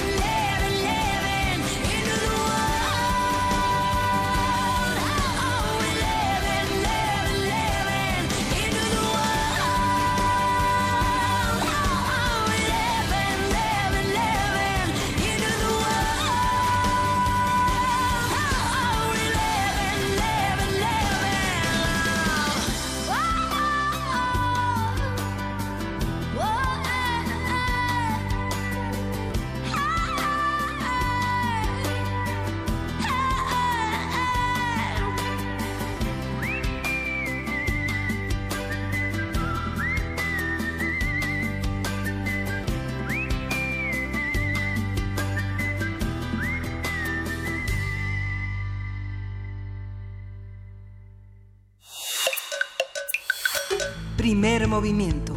Hacemos comunidad. La mesa del día. Las fake news no son un fenómeno nuevo, pero ahora las llamadas noticias falsas se diseminan con mucha velocidad a través de Internet.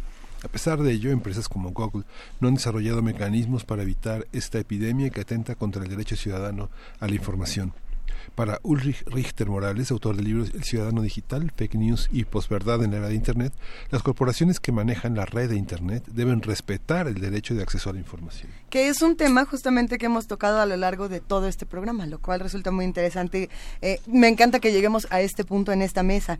En el libro El Ciudadano Digital, Richter realiza una reflexión sobre las nuevas formas que vulneran el derecho a la información y sus implicaciones legales, éticas y sociales, Miguel Ángel. Sí, justamente a partir de este libro vamos a hablar del fenómeno de las noticias falsas, el impacto de las mismas y el derecho a la información.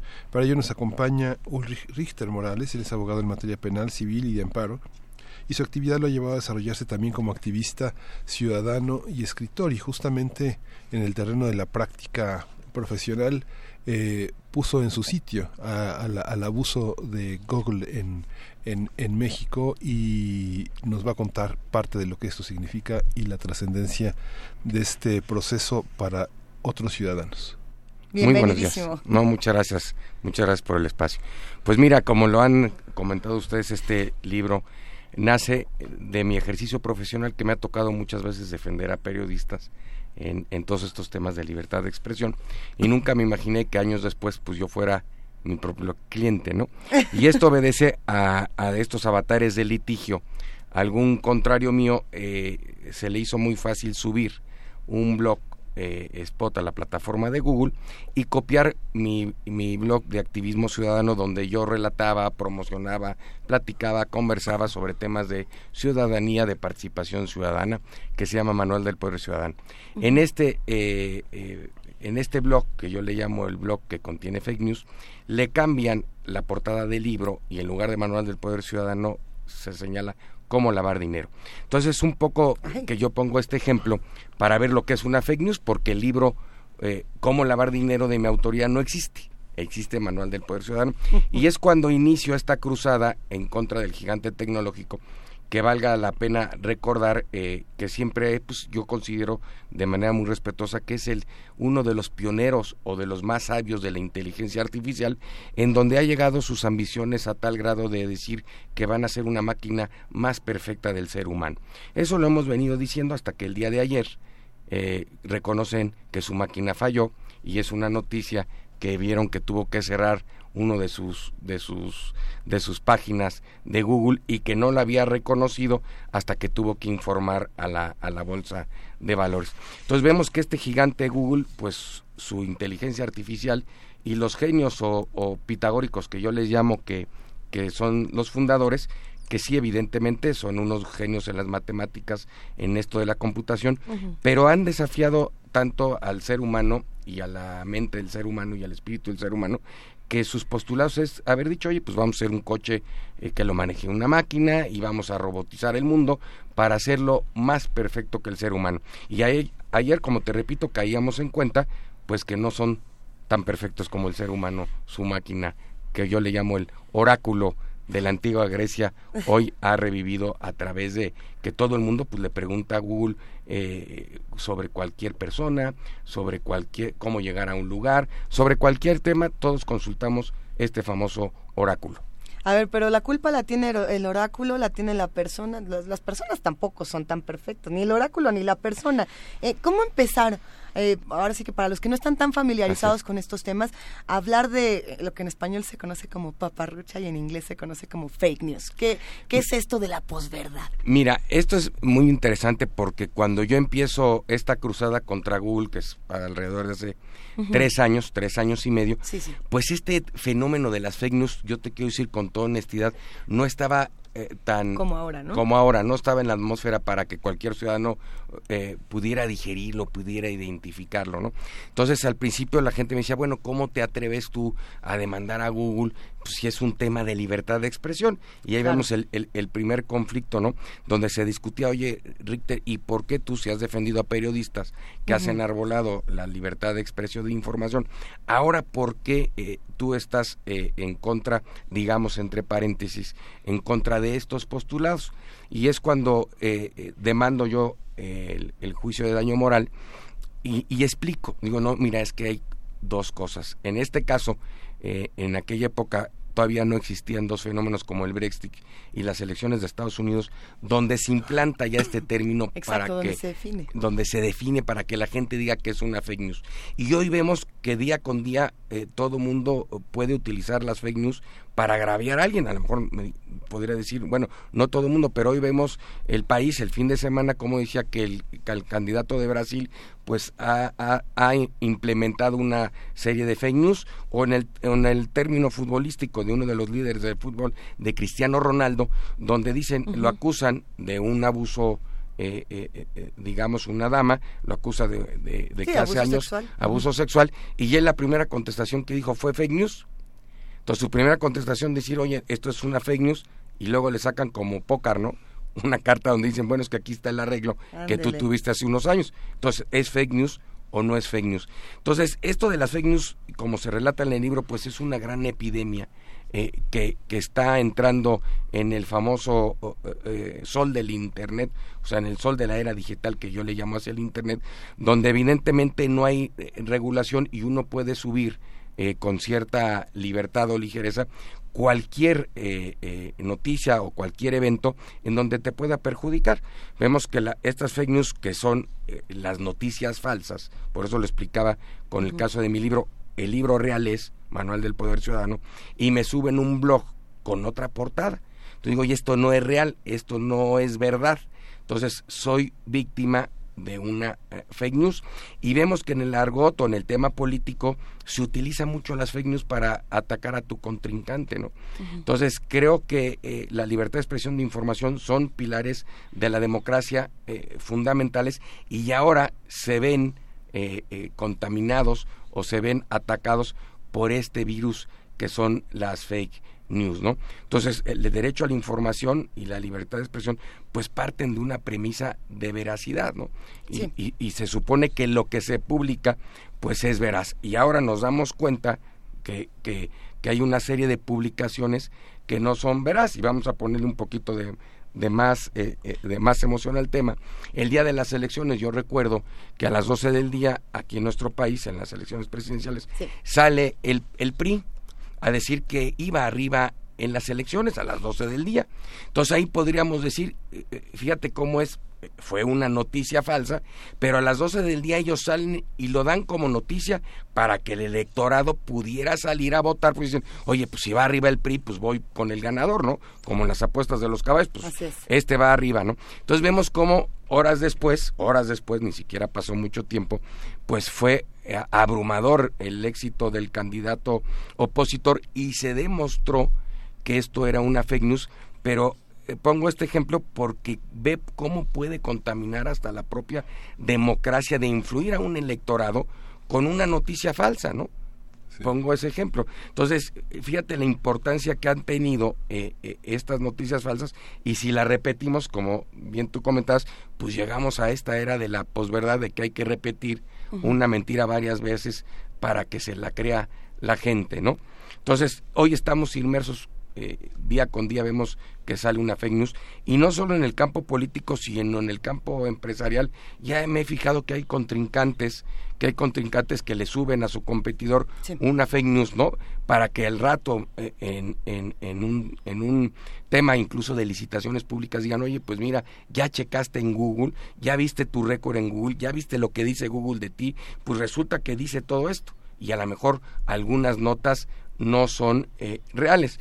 Pero vamos un poquito más allá y, hay que distinguir muy bien lo que es este una fake news de lo que es una nota eh, este real que es que es veraz que para mí la, la nota que sí existe que es veraz pues sí tiene el, el aura de protección de estos derechos fundamentales y la fake news o la noticia falsa o la noticia que no es real por carecer de este principio y de esta esencia de veracidad, pues en mi criterio te puedo decir, bueno, no es derecho a la información porque lo que están informando no es información. No es información. Y en el libro damos el tratamiento de cómo vacunarnos, cómo protegernos de estas fake news e incluso eh, uno de sus capítulos eh, eh, planteo o, más bien traigo al libro los propios postulados que las plataformas digitales o redes sociales como Facebook, Twitter e incluso el motor de búsqueda plantean por si uno es víctima una de una fake news. Pero me gustó mucho lo que comentaban ustedes de la protección de datos personales, porque en el libro damos cuenta de un de una gran decepción de un órgano autónomo eh, eh, este que se supone que está para proteger a los a los ciudadanos, que es el el, el famoso UNAI, que ahora eh, con todo respeto del presidente que que lo estimo mucho, pero en estos, en estos minutos, en estas horas, en estos días, he visto un activismo muy fuerte del INAI queriendo revivir hasta el caso Colosio, ¿no? Y, el caso Bedrech, y digo, bueno, eh, el INAI es de protección de datos personales, pero no es el subfiscal ni el subprocurador general de la República, y doy cuenta en el libro de, de este transcurso o de esta aventura en contra de Google, donde tres ciudadanos van al INAI y le piden que rectifiquen lo que aparece en el motor de, búsqueda de Google sobre su persona. Y el INAI eh, eh, cita a la subsidiaria de Google y a Google y Google contesta que no tiene oficinas en México. Y con ese simple hecho despacha y desestima las, las, las peticiones, las quejas de los ciudadanos, cuando lo más grave, olvídate que despache la queja, sino que dos meses después el propio Nike, que había dicho que no había oficinas de Google, le da una adjudicación directa a Google. Entonces ahí yo por eso te digo que, que, que, eso de la protección de datos en México, pues hemos visto que este sexenio, este sexenio, sí. una de las empresas que ha sido favorecida en muchos tópicos, pues es el gigante tecnológico Google. Lo bueno es que este sexenio está por, por culminar y a otra historia eh, vamos a, a platicar todos los que estamos afectados de este gigante tecnológico. Hablamos de Google, pero también hablamos eh, de Facebook con Cambridge Analytica, por, ejemplo. Hablamos de lo que pasó en nuestro país con esta relación del PAN, del PAN-PRI, si no me equivoco, justamente la campaña o la anticampaña hacia Ricardo Anaya por parte del PRI, que recientemente se ha vuelto eh, una noticia interesante. ¿A quién le toca en nuestro país determinar qué es información en términos de leyes? Es decir, a ver, eh, esta ley dice esto que tienes en Internet es información o no. Porque el, el gran problema es que muchos dicen en, Internet no hay leyes. Así entonces en Internet es como de vaqueros. Fíjate qué, qué, interesante está tu pregunta. Bueno, pues yo te puedo decir que a final de cuentas el que va a decidir que es una fake news o no, en este caso eh, eh, o en la mayoría de los casos va a ser un juez, ¿no? Un juez que resuelve una controversia que uno plantee, por eso es parte, parte del libro de, demostrar, como lo dice mi eh, Ernesto Villanueva, como lo dice en el prólogo, eh, yo convido mis recetas con, con, con, el público, con el lector, para que él también pueda tener acceso a decir, bueno, pues tengo el derecho de réplica y va a decidir un juez, ley reglamentaria del artículo sexto, o me voy directo al daño moral, pero a final de cuentas, eso es lo, lo, lo, importante, quién va a definir eh, eh, que es, eh, en este caso, una fake news, pues un juez, porque un juez va a decir, oiga señor, en el caso de, de, Google, oiga señor Google, a usted le pidieron, le notificaron que bajara una fake news de su plataforma, sí, usted la bajó, no, y como no la bajó, pues lo demandaron de daño moral. Lo volvieron a interpelar que bajara esa fake news. ¿La bajó? No. Entonces, en consecuencia, ya eres responsable porque ya tuviste tu conocimiento de ese, de ese tema. Es evidente que Google no puede saber todas las fake news que, que, que minuto a minuto, segundo a segundo, están inundando su plataforma. Es evidente que por eso hay que avisarles, como lo narro en el libro, hay que notificarles, hay que utilizar lo que, lo que ellos mismos dicen. Y lo que a final del libro eh, se logra es un criterio eh, eh, por parte de los juzgados federales en donde dice que cualquier agraviado como tu servidor, cualquier ciudadano, en lugar dice a pedir esta rectificación al domicilio en el extranjero de por decirte lo de Facebook o de Google, ya puede hacerlo ante un juez mexicano. Eso es importantísimo. Eso es, eso es, eso es lo que se me dice. Bueno, licenciado, y a todas estas, ¿qué considera usted que es lo que se ha brindado su caso al foro legal, a la ciudadanía? Pues que cualquier ciudadano que se viera afectado y que no tuviera los recursos, porque ustedes saben, en primer lugar, por nuestra moneda y los abogados americanos, pues te cobran por taxímetro, ¿no? Entonces tú imagínate que por una nota tengas que ir al lugar, a, Silicon Valley, como yo le digo hoy, la, la, la, Grecia actual, donde están todos los filósofos y, que están cambiando al mundo, fíjate. Entonces vas a ir a su lugar a, a, contratar un abogado para una rectificación, pues se hace nugatorio, se hace imposible. Y así estaban, porque Google lo que le interesa eh, este, es la, la inmunidad y la impunidad. No tengo domicilio en México, veme a demandar en, en Mountain View y por eso la Unión Europea lo ha querido arrinconar. vemos la multa que le planteó y vemos ahorita cómo sale ayer desesperado porque ya la SEC paró los ojitos, ¿no? Y dice, oye, a ver, espérame, ¿cómo que no informaste de un robo de datos como Cambridge Analytica? Entonces vemos que estos gigantes tecnológicos que nos están cambiando el mundo y que hoy han, eh, este, si ustedes quieren, removido a, los, a las grandes empresas que ocupaban los sitiales de las empresas más ricas del mundo, a los bancos, a, los, a las petroleras. Hoy, ¿cómo desafían al, al mundo? ¿no? ¿Cómo lo desafían? Hace 15 días en el Congreso de los Estados Unidos, que fue Facebook, perdón, fue Twitter, Y, y, y Google mandó una carta menospreciando al poder. Entonces, estos gigantes tecnológicos, evidentemente el éxito que han tenido y que han revolucionado al mundo, pues ha llegado al extremo, al extremo de desafiar al poder al imperio de la ley y al imperio americano. Por eso en el caso de Cambridge Analytica, pues lo citan. Y ahí vimos cómo eh, Mike Zuckerberg, el fundador, pues con cara de niño bueno, pidiendo disculpas. Pidiendo disculpas, porque ya el, el imperio americano, que ese sí es, ese sí aplica la ley sin distinción de nada, ese sí lo sentó como acusado y vemos a Zuckerberg pidiendo pidiendo disculpas. Y voy a otro, Tesla. El gran, el gran Elon Musk, que dos twitters que lo voy a delistar, desafiando otra vez, me voy a delistar para no estar en, tu, en tu gama de, de, reglamentación, de regulación, y me voy a salir por la tangente, y le hablan y en menos de 24 horas le ponen nada más a la presidencia del Consejo de Administración y dicen, tú te tienes que ir ya, ahorita y le ponen dos multas de 20 millones de dólares cada una y baja la, la acción de la bolsa 10%. Y ahora, ayer, con este acontecimiento que he narrado varias veces con ustedes, pues ya el que viene en la mira es los señores de Google, ¿por qué han menospreciado ya a las leyes que nos rigen y dicen, no, no, no, es que la inteligencia artificial, y es que vamos a hacer un robot, y es que vamos a volar a la luna, y vamos a poner eh, eh, eh, casi, casi una casa de robots, y vamos a sustituir el trabajo del hombre por un robot? Y, y, vemos que no pueden ir y desafiar al propio ser humano, que eso es lo que, lo que yo diría. Y no solo eso, sino que se le ponen al tú por tú al, al propio imperio americano y a la Unión Europea, pues que le ha tocado eh, fíjate, cuando este año multan a Google por 4.500 millones de euros aproximadamente, la acción en la bolsa de valores no bajó.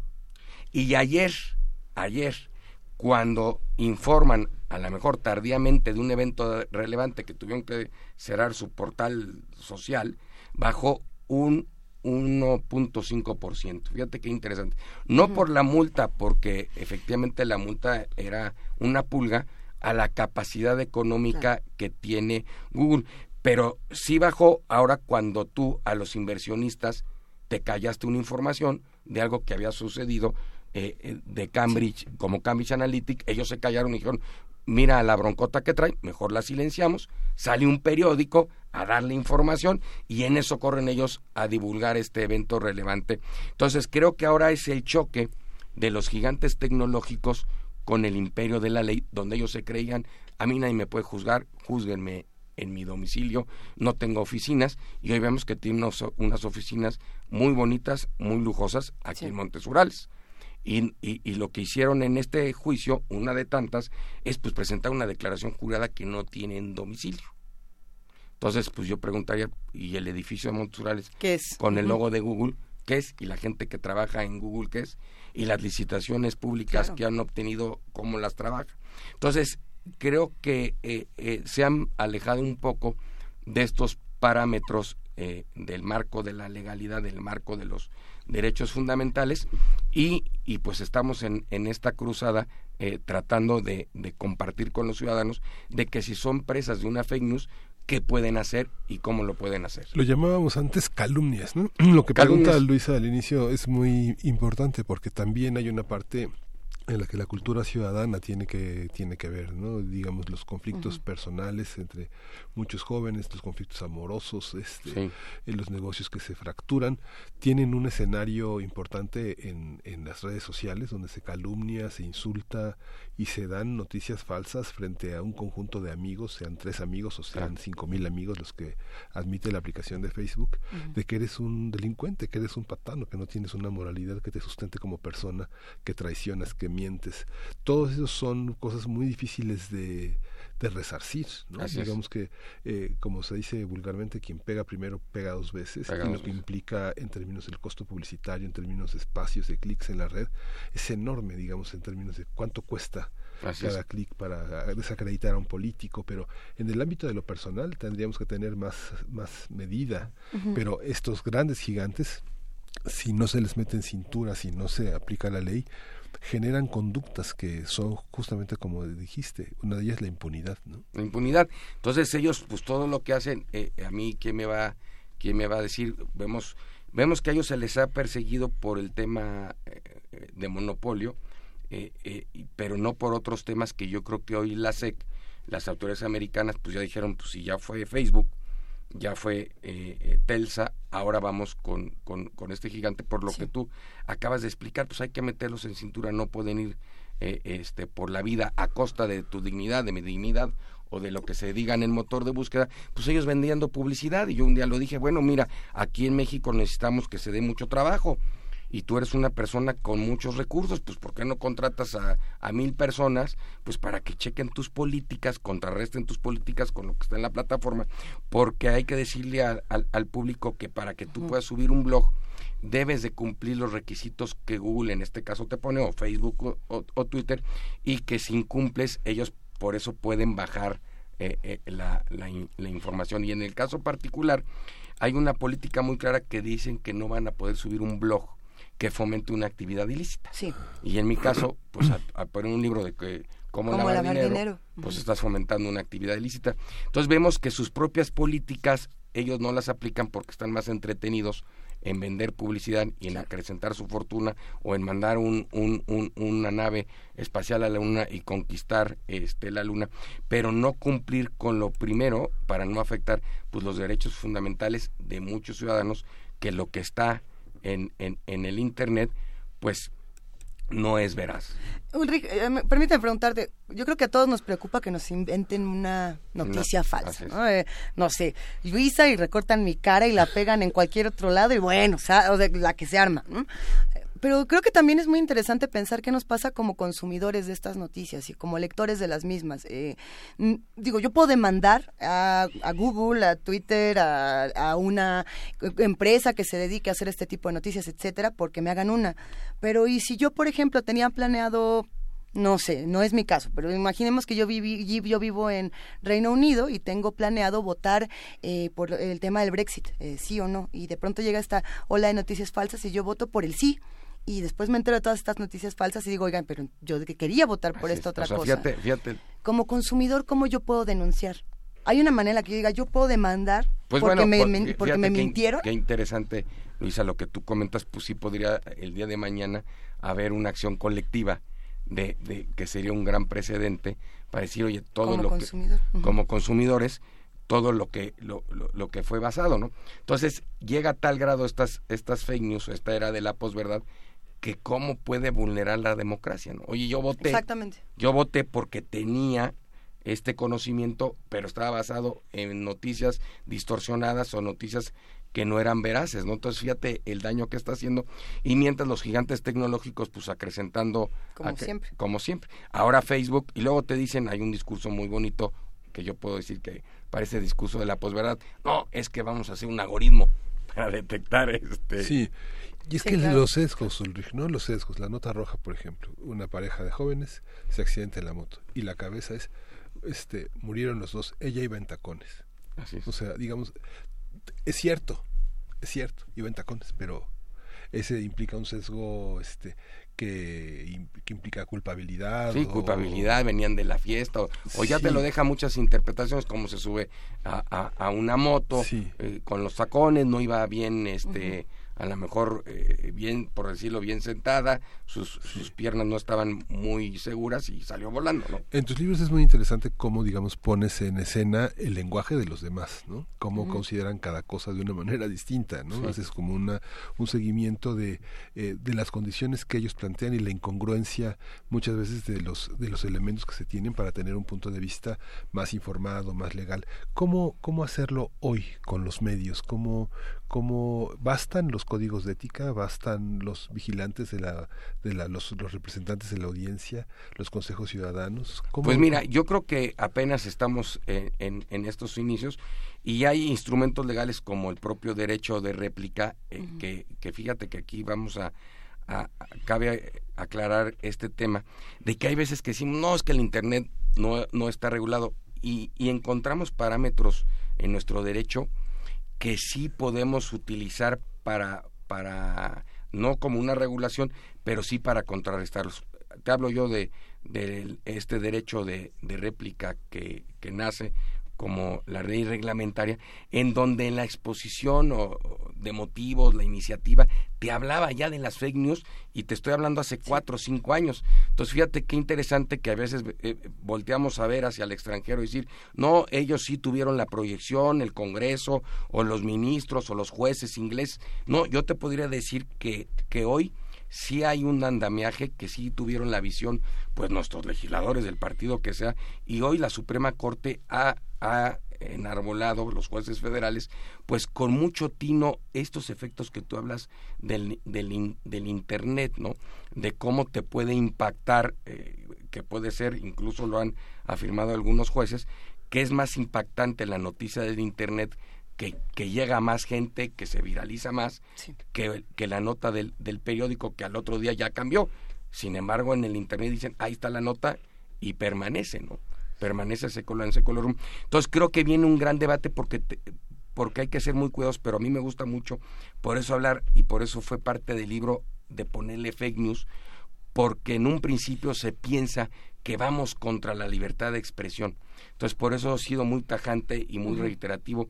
Las fake news, en mi criterio, no están enarboladas, no están cobijadas, protegidas por este derecho de la libertad de expresión. O sea, no puedes ir a la ligera a crear fake news para dañar la personalidad, el buen nombre de una persona. De, de, de, otros temas, fíjate qué interesantes son, pues la libertad de expresión, como el derecho al olvido, ¿no?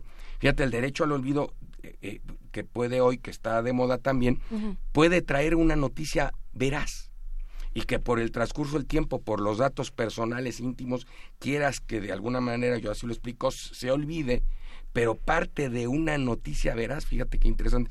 Por eso fue parte en el libro de explicar a la gente, espérame, yo podría ver, eh, ¿por qué voy a pedir el derecho al olvido si es una fake news? Entonces le explico al lector la, libertad de expresión hasta los antecedentes constitucionales y las vidas que ha costado también lo de la libertad de expresión pero como bien dice el creador de la, de la web, eh, eh, eh, el señor Tim Bernes, pues tiene su lado positivo y negativo, incluso las propias funcionarios, Eric Smith, que fue el CEO por muchos años de, de Google, y yo lo considero una de las gentes que más, más sabe, dice, uy, la gente poco conoce de lo que se puede hacer en Internet, ¿no? Entonces, eh, estamos aprendiendo esta, esta nueva arma, eh, si tú quieres así llamarla, o esta nueva forma de comunicarnos, que estamos cayendo, como a veces le pasa al ser humano, en el lado oscuro de estas redes sociales. el lado oscuro del Internet, sin duda. Eh, hay eh, una serie de controversias ahora con este nuevo Telecan, mejor conocido como el USMCA, eh, justamente en la legislación, en la parte de Internet, de la libertad y del derecho a la libertad de, de Internet. ¿Qué está pasando justamente en nuestro país? Porque además lo que se dice es que Estados Unidos puso ciertas trabas para la libertad en México y no en Canadá por ejemplo? de qué, ¿A qué se refiere y por qué de pronto ha causado tanta controversia en redes? a ver, Senado, revisen esto. porque mira, hay que revisarlo y, para ver si alguna de las de los postulados que, que, nos tratan ahí, pues vulnera el, el derecho a la, a la información. A lo mejor ellos pusieron algún, algunas cláusulas para, para cerrar un poco más, pues que hay muchos portales en México que se dedican a a difamar o dañar con una proyección importante. Pero es parte de todo lo que estamos viendo, también como lo del Telecam de, de los actos eh, eh, de corrupción, cómo van a ser ahora manejados de las empresas americanas que operan aquí.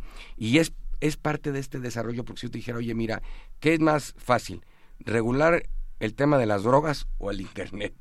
Yo te puedo decir que va a ser más fácil regular el tema de las el drogas. de las drogas, quizás, sí. Eh, eh, y, el otro sí te puede decir, no hay regulación, pero hay parámetros que nos puede dar un marco legal de que no queden, como tú lo acabas de decir, eh, impunemente estos gigantes tecnológicos, o, y a lo mejor no gigantes tecnológicos, cualquier empresa que utilice el Internet y que preste un servicio que pueda afectar a, a otra persona, ¿no? A, ver, eh, yo soy un ciudadano eh, común y corriente que está un día revisando internet y se encuentra con una noticia falsa sobre su persona. Digan, pasos sencillos. Ah, Hay que notificarle a, la plataforma. Y, aquí lo primero es notificar a la plataforma. incluso puedes acceder a alguna de, las páginas y notificar.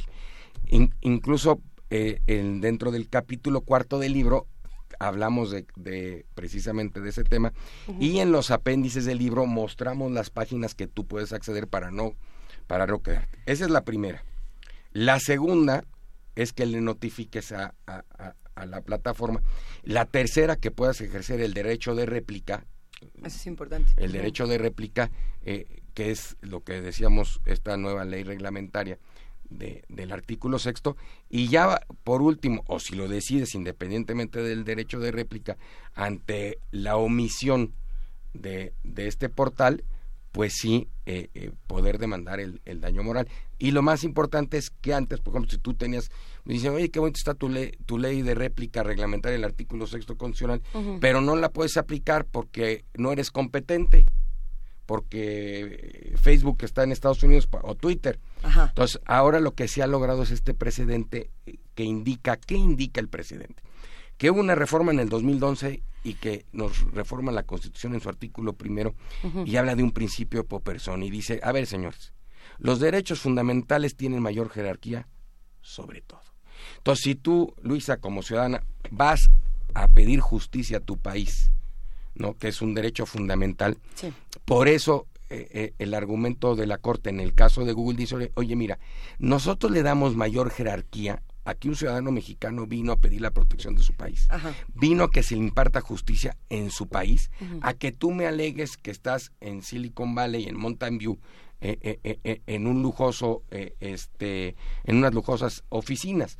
Entonces, como es el principio por persona y tiene mayor jerarquía y se trata de la dignidad como derechos fundamentales, que es parte de lo que, se pelean todos estos asuntos, que ya me afectaron mi, mi buen nombre, ya me afectaron mi dignidad. Así está hecha nuestra constitución desde el 2011, por eso te digo, aquellos legisladores que modificaron la constitución, pues merecen un reconocimiento de haber implantado este derecho fundamental, que es este, este principio por persona, es el que ha hoy ocupado los grandes eh, precedentes de la Suprema Corte. En el caso de la marihuana también se dice, oye, está primero tu derecho fundamental de libre desarrollo de tu persona que las disposiciones prohibitivas de la Ley General de Salud. Y como van en contra de esto, inconstitucional. Entonces, sí vemos, eh, eh, claro, es el pionero este caso contra una plataforma que sí se puede eh, eh, someter a un juicio porque es tu derecho fundamental de que te impartan justicia. Este libro, justamente, El Ciudadano Digital, ¿para quién está destinado? ¿Para todos los lectores? ¿Todos pues mira, yo te podría decir, por eso le pusimos Ciudadano Digital, todos somos ciudadanos digital. ¿no? Hoy todos tenemos un, un teléfono ya le llaman teléfono inteligente, ¿no? Y es una máquina muy poderosa, ¿no? Entonces, por eso es el ciudadano digital, porque ya somos ciudadanos digitales y que también hay que aprovechar, como yo lo he dicho aquí en el mismo libro, eh, eh, el Internet también ha, empoderado al ciudadano porque hoy yo me puedo comunicar contigo en Twitter y felicitarte de tu programa, o algunos radioescuchas ahorita a lo mejor están diciendo, no, no tiene razón el señor Richter, Google es el, el, el, el el oráculo de la Grecia y, yo voy con Google. Entonces, nuestra forma de expresarnos en las redes sociales, yo, yo sí las aplaudo, pero de una manera positiva, ¿no? Entonces, antes el ciudadano común pues, no le podía escribir un Twitter a, al señor Andrés Manuel López Obrador o al señor Enrique Peña Nieto, ¿no? Y hoy le expresan su parecer, su inconformidad, incluso sus actos de protesta, sus comentarios, eh, y vemos cómo hoy el, el, el ciudadano digital a veces se desahoga en las redes sociales, ¿no? Bastante. Se desahoga. Ah, cómo se han desahogado, por cierto, los radioescuchas que están haciendo comunidad con nosotros. Hay muchas preguntas, hay muchos comentarios, sin duda, lo cual eh, enriquece muchísimo el diálogo. Al ratito los platicaremos. Eh, hacemos la invitación a que todos se acerquen a El Ciudadano Digital que lo publica Océano. Ya lo podemos encontrar en todas partes. Ya, sí, está en todas partes. Y el Manual del Poder Ciudadano y justamente también... Que no es como lavar dinero, ¿eh? Abusado. Y de la protesta a la participación ciudadana, que también son libros complementarios, son libros que, que, Y otro que, no fue de Oceano, que es El Ciudadano, el Enemigo y el Estado, de Ubillos, que es el, el, ah. el, tercer libro. Entonces, todos siempre he tenido yo eh, siguiendo eh, eh, la línea del, del ciudadano, ¿no? Yo creo que el activo más importante que tiene un Estado es el ciudadano y toda sociedad es el ciudadano. ¿Y el blog cómo lo seguimos? ¿Cómo se llama? ¿Cómo te encontramos? Ulrich, ah, bueno, en Twitter estoy Ulrich Richter M. Así con mi nombre, Ulrich Richter. Y el blog continúa escribiendo. Así es. Y, bueno... Ah, eh, ¿Cómo se llama el blog? Ulrich Richter, igual. El blog igual. Entonces estamos, te digo, en, las redes sociales, pues fomentando la participación ciudadana, los valores eh, cívicos que creo que son torales hoy en este, en este ámbito. Venga, Ulrich, te agradecemos muchísimo. Una, una conversación muy interesante, sin duda, que ha despertado eh, comentarios de todos los olores, colores y sabores, porque sí, bueno, para eso están las redes sociales. Así es la polémica. Gracias, Ulrich. Gracias a ustedes y buen día. Nos vamos con un poco de música. ¿Qué vamos a escuchar? Vamos a deletrear con Ella Fitzgerald bajo el deletreo del blues.